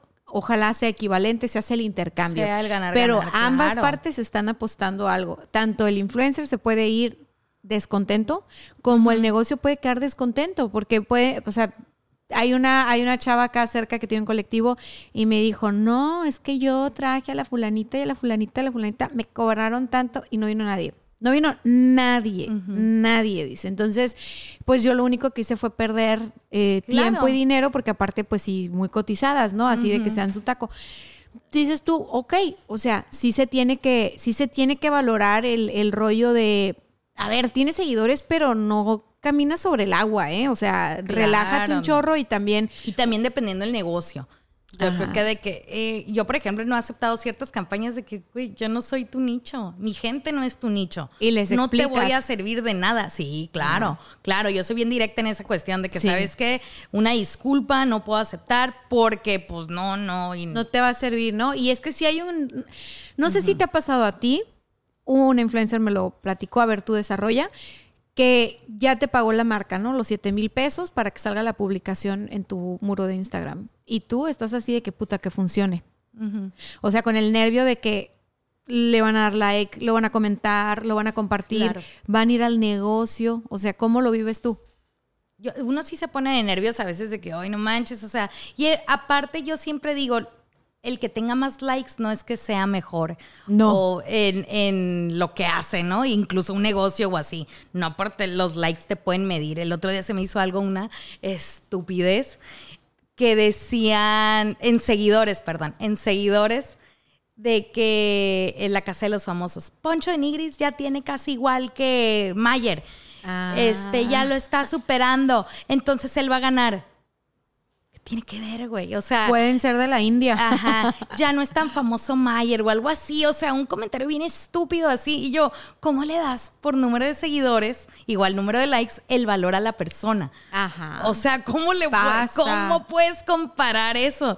O sea, ni al caso, ni al caso. Toda persona tiene su valor, aún tengas tres seguidores, no pasa nada, ¿no? Pero ¿cómo ya le estás dando el valor y la importancia a una persona solamente por ese Es que es esos una moneda de cambio. O sea, sí, hoy por hoy es una moneda de cambio, es un fenómeno bien raro. O sea, como hay personas, y lo llegamos a hablar tú y yo, que es como de que no, nos vamos a juntar con fulanita que tiene tantos seguidores, ¿no? Con fulanita no que no tiene, y así. Es más, una amiga fue a una fiesta en Los Ángeles y tenían la fiesta general, el VIP y un como más VIP. Entonces, en la fiesta general todos entraban, que era de influencers. La siguiente etapa solamente de 100 mil para arriba y la siguiente etapa solamente de un millón para arriba. O sea, una cosa así. Güey, o sea, yo me iba a quedar ahí en el estacionamiento, gracias. Sí, comiéndome un, un hot dog de ahí de Los Ángeles. O sea, y dije, ¿qué pedo con el mundo? O sea, ya es como que te van a dar tu valor dependiendo de los seguidores, ¿sabes? Está cómo? bien fuerte eso. Sí. Está bien fuerte porque aparte las redes están haciendo todo por impulsar que uno se obsesione con este tema de estar entrando Y hay gente obsesionada. a generar contenido a todo y que este llora rollo. si pierde un seguidor. Un seguidor. Un seguidor. Pero o sea, es lo más normal del me mundo. dejó de seguir cinco personas y les da el infarto. Güey, fuck it. O sea. No, hombre, hay no, gente hombre, es que- bien enganchada, bien enganchada. Y digo, güey, no se traumen, güey. O sea, Ay, lo no, mí me hicieron tocó de alguien que, alguien, o sea. bueno, no, no voy a decir porque lo van a saber quién fue y no, no, no, no, no, todo, todos se dan cuenta, te digo después, este, pero sí dije yo, ay, güey, o sea, para ser una persona que se supone que no le importa tanto, este, X, me estás demostrando todo lo contrario, Ah, ¿no? claro. Y como dirían en mi rancho, el interés tiene pies. Dime cuántos seguidores tienes y te digo qué tan amigas somos. O sea, ya me tocó verlo de cerca de alguien que dije, no, mamacita, por eso estás sola. O sea, no tienes compas de neta porque todo está súper artificial y súper fake en tu mundito. Y claro, se van a acercar para ver qué, qué, qué- qué les toca, ¿no? O sea, no... Ahora, no. Ahora, Instagram vemos y vidas no No, sabemos. ¡Uy! esto ya se puso candente. Ay, Así no, uno como, como puede dice ver la, la Wendy, ¿no? Y ni modérrimo. Eh, Sí, o sea, hay, hay muchas cuentas que dices, no manches, si te la pasas viendo los viajes, todo y, y matrimonio perfecto y todo, y tómala cuando te vas enterando de cosas o así, dices, "What?", Los o sea, acuerdos. No manches, o sea, y pone a esto y no manches, o sea, unas cosas y que sí, este, dices, no, pues no es lo que vemos. No es lo que vemos. Y con mil artistas, que no ha de pasar igual? ¿Sabes cómo? Con mil influencers acá de que, de que súper tienen, aparentan algo y pues la realidad es que no. Ajá, Entonces no, sí pasa mucho eso y en todas las redes y en todos los seres humanos, sean famoso o no seas famoso. Yo digo Sí, que, que sí, si deseas famoso no te puede eh, puedes tener ahí este amigos que publican cosas y así que dices, no manches. No, y es que sea, todos queremos atención, es humano querer recibir atención, ser mirado, eh, ser pertenecer, ser parte de un grupo, o sea, y es un poco eso, o sea, el juego en las redes sociales es un poco eso, o sea, la gente publica, todos publicamos cosas y el hecho de que alguien reaccione a tu contenido, que te dé un like, que te dé un comentario, es como el equivalente a cuando eras un niño, ibas a la escuela y a ti también te invitaban a jugar y a ti también te validaban y todo. Es algo bien primitivo, o sea, y es algo además natural. El problema es que no entendemos el juego, que somos adultos que a veces podemos perder la perspectiva y no entendemos el juego. Cuando eras niño, pues tú te ibas de la escuela y ya, chinga su madre, pues hoy no jugaron Claro. conmigo y yo voy a jugar allá o lo que sea, ¿no? La historia de cada quien. Hoy por hoy la sociedad le da un peso tan grande a que tú tengas validación social que es como, bueno, si tú tienes un millón de seguidores, entras a este cuarto donde solo hay gente con un millón de seguidores y eso antes nada más pasaba con el dinero, ¿sabes? O sea, antes era nada más como la gente que tiene esta cantidad de dinero, este estilo de vida, se va a esta isla una vez Primera al año. clase y tercera clase. Se va en los, en los aviones. Ay, no, no, no, no. Cruz, cruz, el Titanic, ¿eh? Ahí no importa, estar- ten cuidado. No, no, o sea, en los aviones, en los hoteles, el mundo estaba establecido así. O sea, veíamos que había diferentes eh, niveles socioeconómicos porque estaban organizados con función del dinero. Hoy en día vemos que este tema de la fama, que ya no es nada más para los que salían en la tele, eh, el tema de los seguidores y la influencia no es nada más para los que trabajaron para ser artistas. Puede ser de todos, o sea, está un poco más alcanzable hoy en día, ¿no? Eh, hace que toda esta estructura se mueva. Ya no nada más se organiza en función del dinero, porque incluso tener fama, seguidores, influencia, te da cosas que el dinero no te da. O sea, te da acceso a lugares privilegiados para conectar con gente que no conectarías por más que tengas todo el dinero del mundo, ¿no? Entrar a conciertos, entrar a estar con artistas, o sea, te da un montón este tema. Entonces entiendo por qué si de por sí antes era creciste en un mundo donde te dijeron tienes que hacer todo para conseguir dinero y ser alguien en la vida, hoy el mensaje es tienes que hacer todo para tener seguidores y ser alguien en la vida. O sea, tú fíjate los niños que quieren ser. Dicen youtubers, los niños. Entonces, está súper cañón y me gusta mucho cómo lo pones. O sea, debo de felicitarte, número uno, lo que has logrado construir. Número dos, reconocerte cómo has crecido en este hobby que tomó forma, porque tú tienes tu negocio de marketing y tal. Pero este tema de eh, la cuenta en Instagram y el canal de comunicación para los negocios que tú has, has publicitado, es otro modelo de negocio que pareciera que no es, pero sí es. Que te ha llevado a Cinépolis a hacer un comercial, que te ha llevado a publicar en tu cuenta marcas, cadenas grandes, ¿no? Fregonas, eh, que te ha llevado a experiencias como que tus niños salgan en, en comerciales y que ellos también digan, ay, salieron, mamá, ¿sí? Mira. que son cosas que a lo mejor el- esas experiencias, pues ni con todo el dinero del mundo tienes como eso con tus hijos, ¿no? Y tu marido.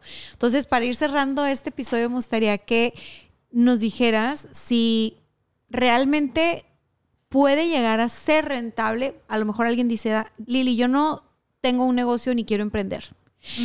Lo mío es hacer contenido. Yo quiero entretener, yo quiero compartir memes, quiero compartir mi vida, quiero, quiero bloguear. O sea, ¿qué les dices a esas personas? ¿Pueden llegar a vivir de eso o no? ¿O pueden llegar a vivir de eso, pero solo si son Andy Benavides? ¿O sí tienen una posibilidad de poder monetizar y de tener un estilo de vida como quieren viviendo de eso? Yo creo que para poderlo ver como negocio de que sabes que me gusta bloguear y quiero vivir de esto, tan así al principio no va a suceder. O sea, túmense de rollo. No va a suceder. No es como que abres tu cuenta y ya te contratan todas las marcas del mundo y vas a. No. La realidad es que ahorita hay muchísimos. Muchísimos bloggers, muchísimos influencers, muchísimas mami bloggers, muchísimas.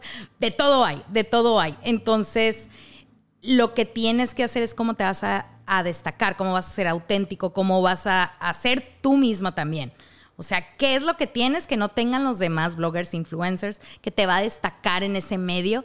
Y dices, ok, de ahí me agarro y vámonos este, poniendo una estrategia, ahora sí, una estrategia de marketing bien, de que, ¿sabes qué? Voy a empezar a hacer esto, me voy a ir a este lado, voy a empezar a grabar aquí y acá y acullá, eh, con mis hijos o sin más hijos, como tú quieras, y te va a ir pegando y solita tú te vas a dar la respuesta si te empieza a seguir la gente, si no te empieza a seguir, si te empiezan a dar eh, de que no consigues ni tres seguidores porque pues no les llamó la atención tu contenido. Y es O sea, válido. es válido. Pero si hay gente, por ejemplo, aferrada y dice, pues yo mejor pago los seguidores. Pues, ¿cómo? Ah, cabrón. y dice, no sea, no hago nada y ahí tengo el montón de, de pues ¿para qué los quieres? Nomás por tener el numerito, porque no están haciendo nada. No. Y luego hay gente que no tiene gracia, lo siento mucho, hay gente que no tiene gracia y no, no, no es de que tengas que ser chistoso. Pero mamá, quiero ser cantante. no, mames. O sea, sí, sí. no, hay mucha gente que no tiene gracia y que no, mija, mejor no. Desarrolla, amiga, desarrolla. No, o sea, de que el, el- no sabe ni siquiera, eh, por ejemplo, se están grabando. em, haz de cuenta la, la, de que no te sabes entender, pues no te hace entender o dices cosas que no, nadie te entiende. Entonces, pues mejor toma un curso de, de cómo poder expresarte, cómo poder las cosas, cómo decir y cómo decir las cosas bien y que te entienda la gente a lo mejor. Y luego ya decides ser este, aparecer en la cámara, lo cual está súper bien y cualquiera lo puede hacer. Yo les voy a decir, cualquiera lo puede hacer, pero sí teniendo claro. Ahora, vivir de eso, sí le tienes que echar un chorro de ganas, hacer contenido diario. Ahorita los TikTokers están de moda. Yo ahí ni siquiera me metí porque no tengo tiempo. Yo no tengo tiempo de estar grabando y editando videos en TikTok y dije, con Instagram tengo para meterme a otra red que a lo mejor si yo me enfocaría, sabes que me meto a TikTok, me meto a este, bla, bla, y todo el día estoy pegada y no sé, empiezo a hacer videos de esto y lo otro. Dije, sí lo puedo hacer, pero digo, Ay, "Ugh, sí, es que suficiente algo- tengo para meterme a otro, a otro estrés en mi vida. Pero de que se pudiera, se pudiera hacer, ¿no? Pero digo, ahorita eso sí es donde das un brinco de que no vas a ganar ni vas a mantener a tu familia eh, de un día para otro siendo influencer. Y yo creo que O por eso lo hace gente tiene que joven. formar. Joven, que no tienen familia, ¿no? Que empiezan jóvenes a, a hacer eso que tú dices. Me encantó lo que les dijiste porque además ya pasaste por esa curva. Ya pasaste por esa curva de aprendizaje, ya creaste una comunidad, que a lo mejor tú dices 50 mil no son tantos, son suficientes, amiga. O sea, neta, no demerites tu Pero trabajo. ahora, ¿vivo de eso? No, ni al caso, ni lo planeo hacer ahorita. No vives de eso. Ahorita. Pero, porque próximamente. Sí. No, no, no, a ver, pero, ya- pero has probado el potencial de eso. O sea, la neta Ah, es claro, de lo he probado el potencial y sí me gusta. Pero de que digas, ¿sabes qué? Voy a renunciar a mi emprendimiento y bla, bla, bla. Pues no, o sea. No, o sea, porque además te gusta mucho tu negocio. Sí, también. O sea, Ajá. a lo que voy con esto es de que sí, alguien pudiera vivir, retomando lo que dices, pudieran vivir de esto, pero primero pruébense en la cancha, prueben su contenido, pasen este momento bochornoso de que no les dé like ni su mamá, o sea, porque va a pasar. A veces Claro. tú subes contenido que según tú está muy cagado, te da risa, pero nadie lo vio, o sea, Claro, aparte no les que, interesa que o así, también está bien. Les voy a decir una cosa, ¿eh? Tampoco creas tú que la gente está metida viendo a ver qué subes. Sí, no. Los algoritmos son muy carajos. Y por ejemplo, el de Instagram es súper voluble. O sea, ha tenido cambios y cambios y cambios en el año. O sea, siempre inician diciéndote, va a ser el año de los videos, va a ser el año cambia, de los reels. No, no, no, carruseles. No, no, no, foto estática. No, no, no, humor.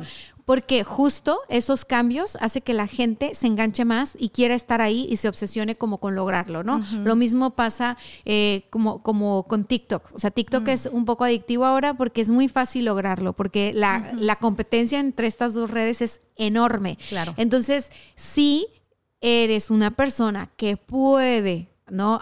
Además de, de tener ya resueltas tus, o sea, a lo mejor tienes varo, no tienes que trabajar, este, no tienes que mantener a nadie, a lo mejor dices tú, pues voy a vivir de mi arte, ¿no? Por amor al arte, disfrútalo, entrégate, que sea tu hobby, como dice Lili, y vas a ver qué respuesta hay. Claro. ¿Sí? Y yo estoy segura que le vas a entender, porque los seres humanos somos bien listos. O sea, el algoritmo será listo, pero mira, uno le da tres vueltas, Claro. porque se basa en comportamientos humanos. Entonces, si tú dejas de tomarte lo personal y si tú dejas de decir, "Y, no, es que nadie me dio like, Sí. eh, me comentó No te nadie". puedes tomar nada personal de la red. No, de las redes Ni no. de lo que te digan, de que comentarios, de que en tu historia, en tu. O sea, no te lo puedes tomar personal.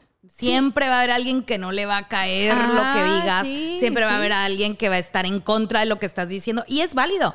Yo y tú también digo, "Qué contéstales, bueno". tú también contéstales. Claro. No pasa nada, o sea, eh, es- ay, no, no, es que, es que mejor no hay que contestar porque no, no tengan miedo. O sea, la neta es de que con mucha educación y mucho respeto, pero no anulen su voz, o sea, digan lo que piensan si les sale un hater y no tiene cabeza, no tiene cara, eliminar, bloquear, porque pues si una persona no da la cara, ¿por qué la vas a tomar en cuenta, no? Claro. Si una persona con cara, nombre apellido te dice, oye, no me gustó esto, tú le contestas tu opinión también. No, Claro, y válida. Y válida. O sea, a lo que voy con esto es a que yo me llevo mucho de, de esta conversación. Eh, me preguntan mucho cómo se puede vivir de tu pasión, ¿no? Y parece ser que ahora lo que está de moda de pasión es crear contenido. O sea, parece ser que tienes que crear contenido y tienes que convertirte en un youtuber, en un influencer, si no, no la vas a hacer en la vida. Entonces, se los dice alguien que ha probado las mieles de ser influencer, que tiene una comunidad en Instagram. La señora no vive de eso, tiene su negocio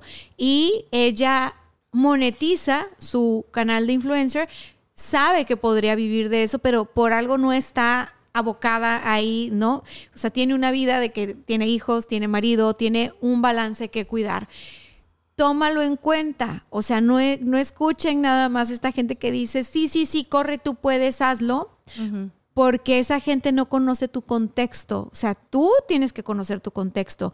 Tú tienes que probarte en la cancha, probar tu contenido, entenderle a los algoritmos, ser muy persistente, estar, estar, estar, estar, estar. Estar activo. Hasta que te enfades. Si tú dices, ya lo probé, no me gustó y la fregada, ok, ya, tú Válido. lo, tú lo...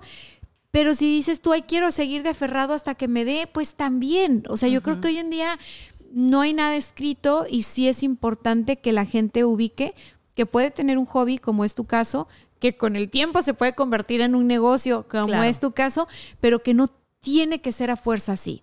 Porque luego si no... Es que yo lo hice básicamente esa cuenta para disfrutarla. Para disfrutarla. Entonces, en el momento donde yo ya lo vea como negocio, Nada más. que se va a pagar esa, esa como el disfrute. Como que no manches, tengo que grabar hoy. eh, O sea, como que ya, ya no lo voy a disfrutar tanto Ya no es como- cura. Ya no es de cura, ya es de que, ay, mira, la Lili en sus historias anunciando marca, marca ahorita al ratito. Jabón. y después Jabón y ni lava los trastos la canija. sí. Así, eh. O sea, entonces sí, y ya se ve muy, muy como también una cuenta de muchas marcas harta, amiga. Yo siento de que eh, si tienes 10 historias de puras marcas, se te va a ir la gente porque, y si pasa que dices, "Mm, pues esta nomás te está tratando de vender así y no hay contenido propio. Ya nada más son puras Sí. historias de puras, por todo pagado. Y dices, qué bueno que le vaya bien a esta morra, güey, pero ¿qué, qué estás haciendo por generar contenido? O no, sea, ¿qué no, no, no. haciendo? Y es que sí, para diferenciarte tienes que crear contenido. Hay una, hay una mami blogger, dirías tú, sonorense, muy bonita, no me acuerdo del nombre, preciosa. Siempre, quién es. siempre está subiendo cosas muy creativas. Que si le hizo el disfraz a la niña, Sí, que si le hizo el disfraz al niño, que si tiene un no sé qué en su casa, no sé cómo, este, que si ella y su mamá. Yo la dejé de seguir, no porque me enfadara nada más lo de las marcas eh, y los comerciales, que a veces yo decía, güey, ni al caso, o sea, ni al caso, ni al caso esa donita bimbo, o sea, la neta, con todo respeto, ¿no? Eh, era no el- nada más el tema de las marcas, sino que a mí en la etapa que estaba de mamá, me estresaba mucho que yo no tenía como el tiempo o la energía para también estar haciéndole disfraces y cositas y no sé qué. Entonces a mí me Como estresaba. que te metió una presión. Una sí, pues tonta yo, ¿para qué me estreso, verdad? Pero me estresaba. Entonces yo tengo una regla bien fácil. Si te estresa y no te genera, Bye, claro. bye, dejar de seguir. Ajá.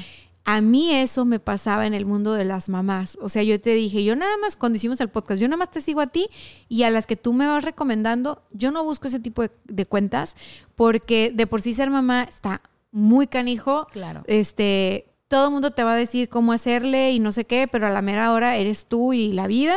Claro. Y, y es muy fácil opinar, pero es muy difícil ser mamá. Entonces, yo en lo particular no sigo así como muchas cuentas de, de ese tipo. La tuya me gusta, no nomás porque eres mi amiga, sino porque eres una persona normal.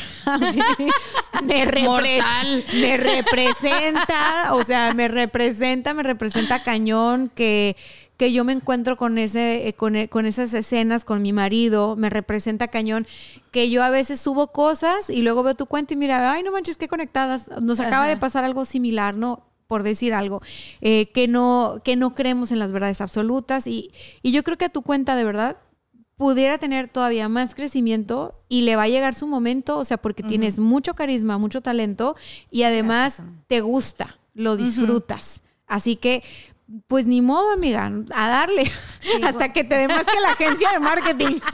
Le voy a seguir, es mi siguiente meta. Pero ahora también es, por ejemplo, ahora como dices, es de gustos. Es, de, gustos. Puede quien le guste mi cuenta, puede quien no le guste mi cuenta. Las de manualidades, algunas las sigo y me encantan y otras es de que no, o sea, no, ¿en qué momento? No. Entonces, es depende de gustos y es válido. Yo digo, siempre va a haber un chorro de opciones. E, hoy en día hay un chorro de opciones y en todos lados, en TikTok, en Instagram, en lo que quieras seguir. Así que el panorama está abierto. O sea, todo lo que tú quieras está abierto y puedes hacer lo que se te dé la gana en redes. Ah, bueno, tampoco, ¿verdad? Pero, o sea, no, o sea, no. Pero si este, si van a hacer un canal o lo que sea, disfrútenlo.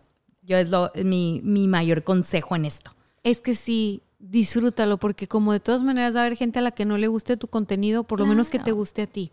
Que tú digas, ja, ja, ja, qué cagado. ¿Por qué lo subí? Ay, no lo voy a bajar. Este, ahí salió el marido otra vez, ¿no? Este, o se va a enojar conmigo porque lo subí o lo que sea, que todo eso también es divertido.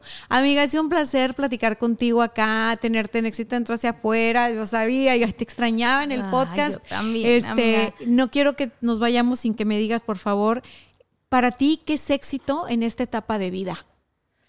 El estar bien con la familia, el tener una relación sana, igual con la familia, no, no precisamente mi esposo, pero tener una relación sana, el tener, ser dueño de tu propio tiempo, es, es donde yo digo, ya con eso, ya con eso. O sea, el dinero viene y va, no pasa nada pero ahorita en este momento estoy tranquila conmigo misma en ese, en ese aspecto y feliz más que nada.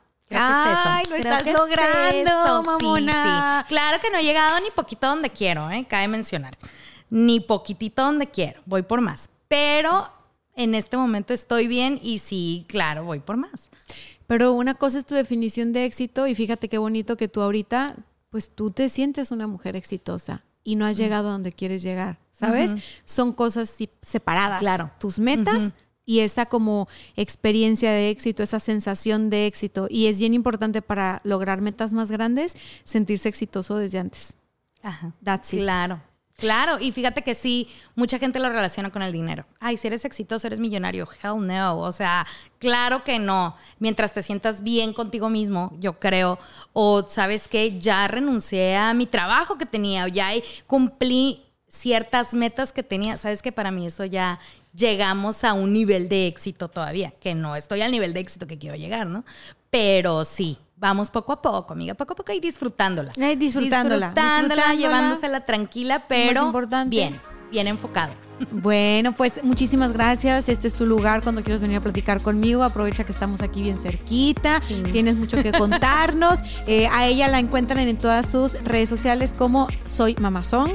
Principalmente usa Instagram. Ya escucharon que le da web entrar a TikTok y otras redes.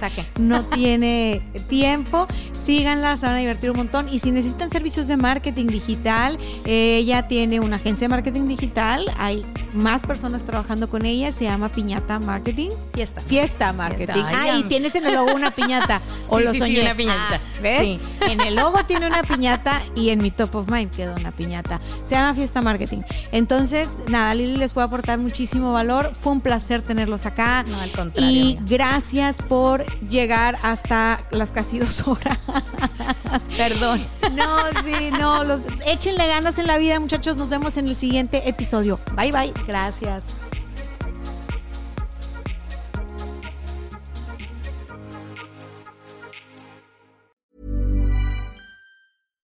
Selling a little or a lot? Shopify helps you do your thing however you cha-ching. Shopify is the global commerce platform that helps you sell at every stage of your business. From the launch your online shop stage to the first real life store stage, all the way to the did we just hit a million orders stage. Shopify is there to help you grow. Shopify helps you turn browsers into buyers with the internet's best converting checkout. 36% better on average compared to other leading commerce platforms. Because businesses that grow grow with Shopify. Get a $1 per month trial period at shopify.com slash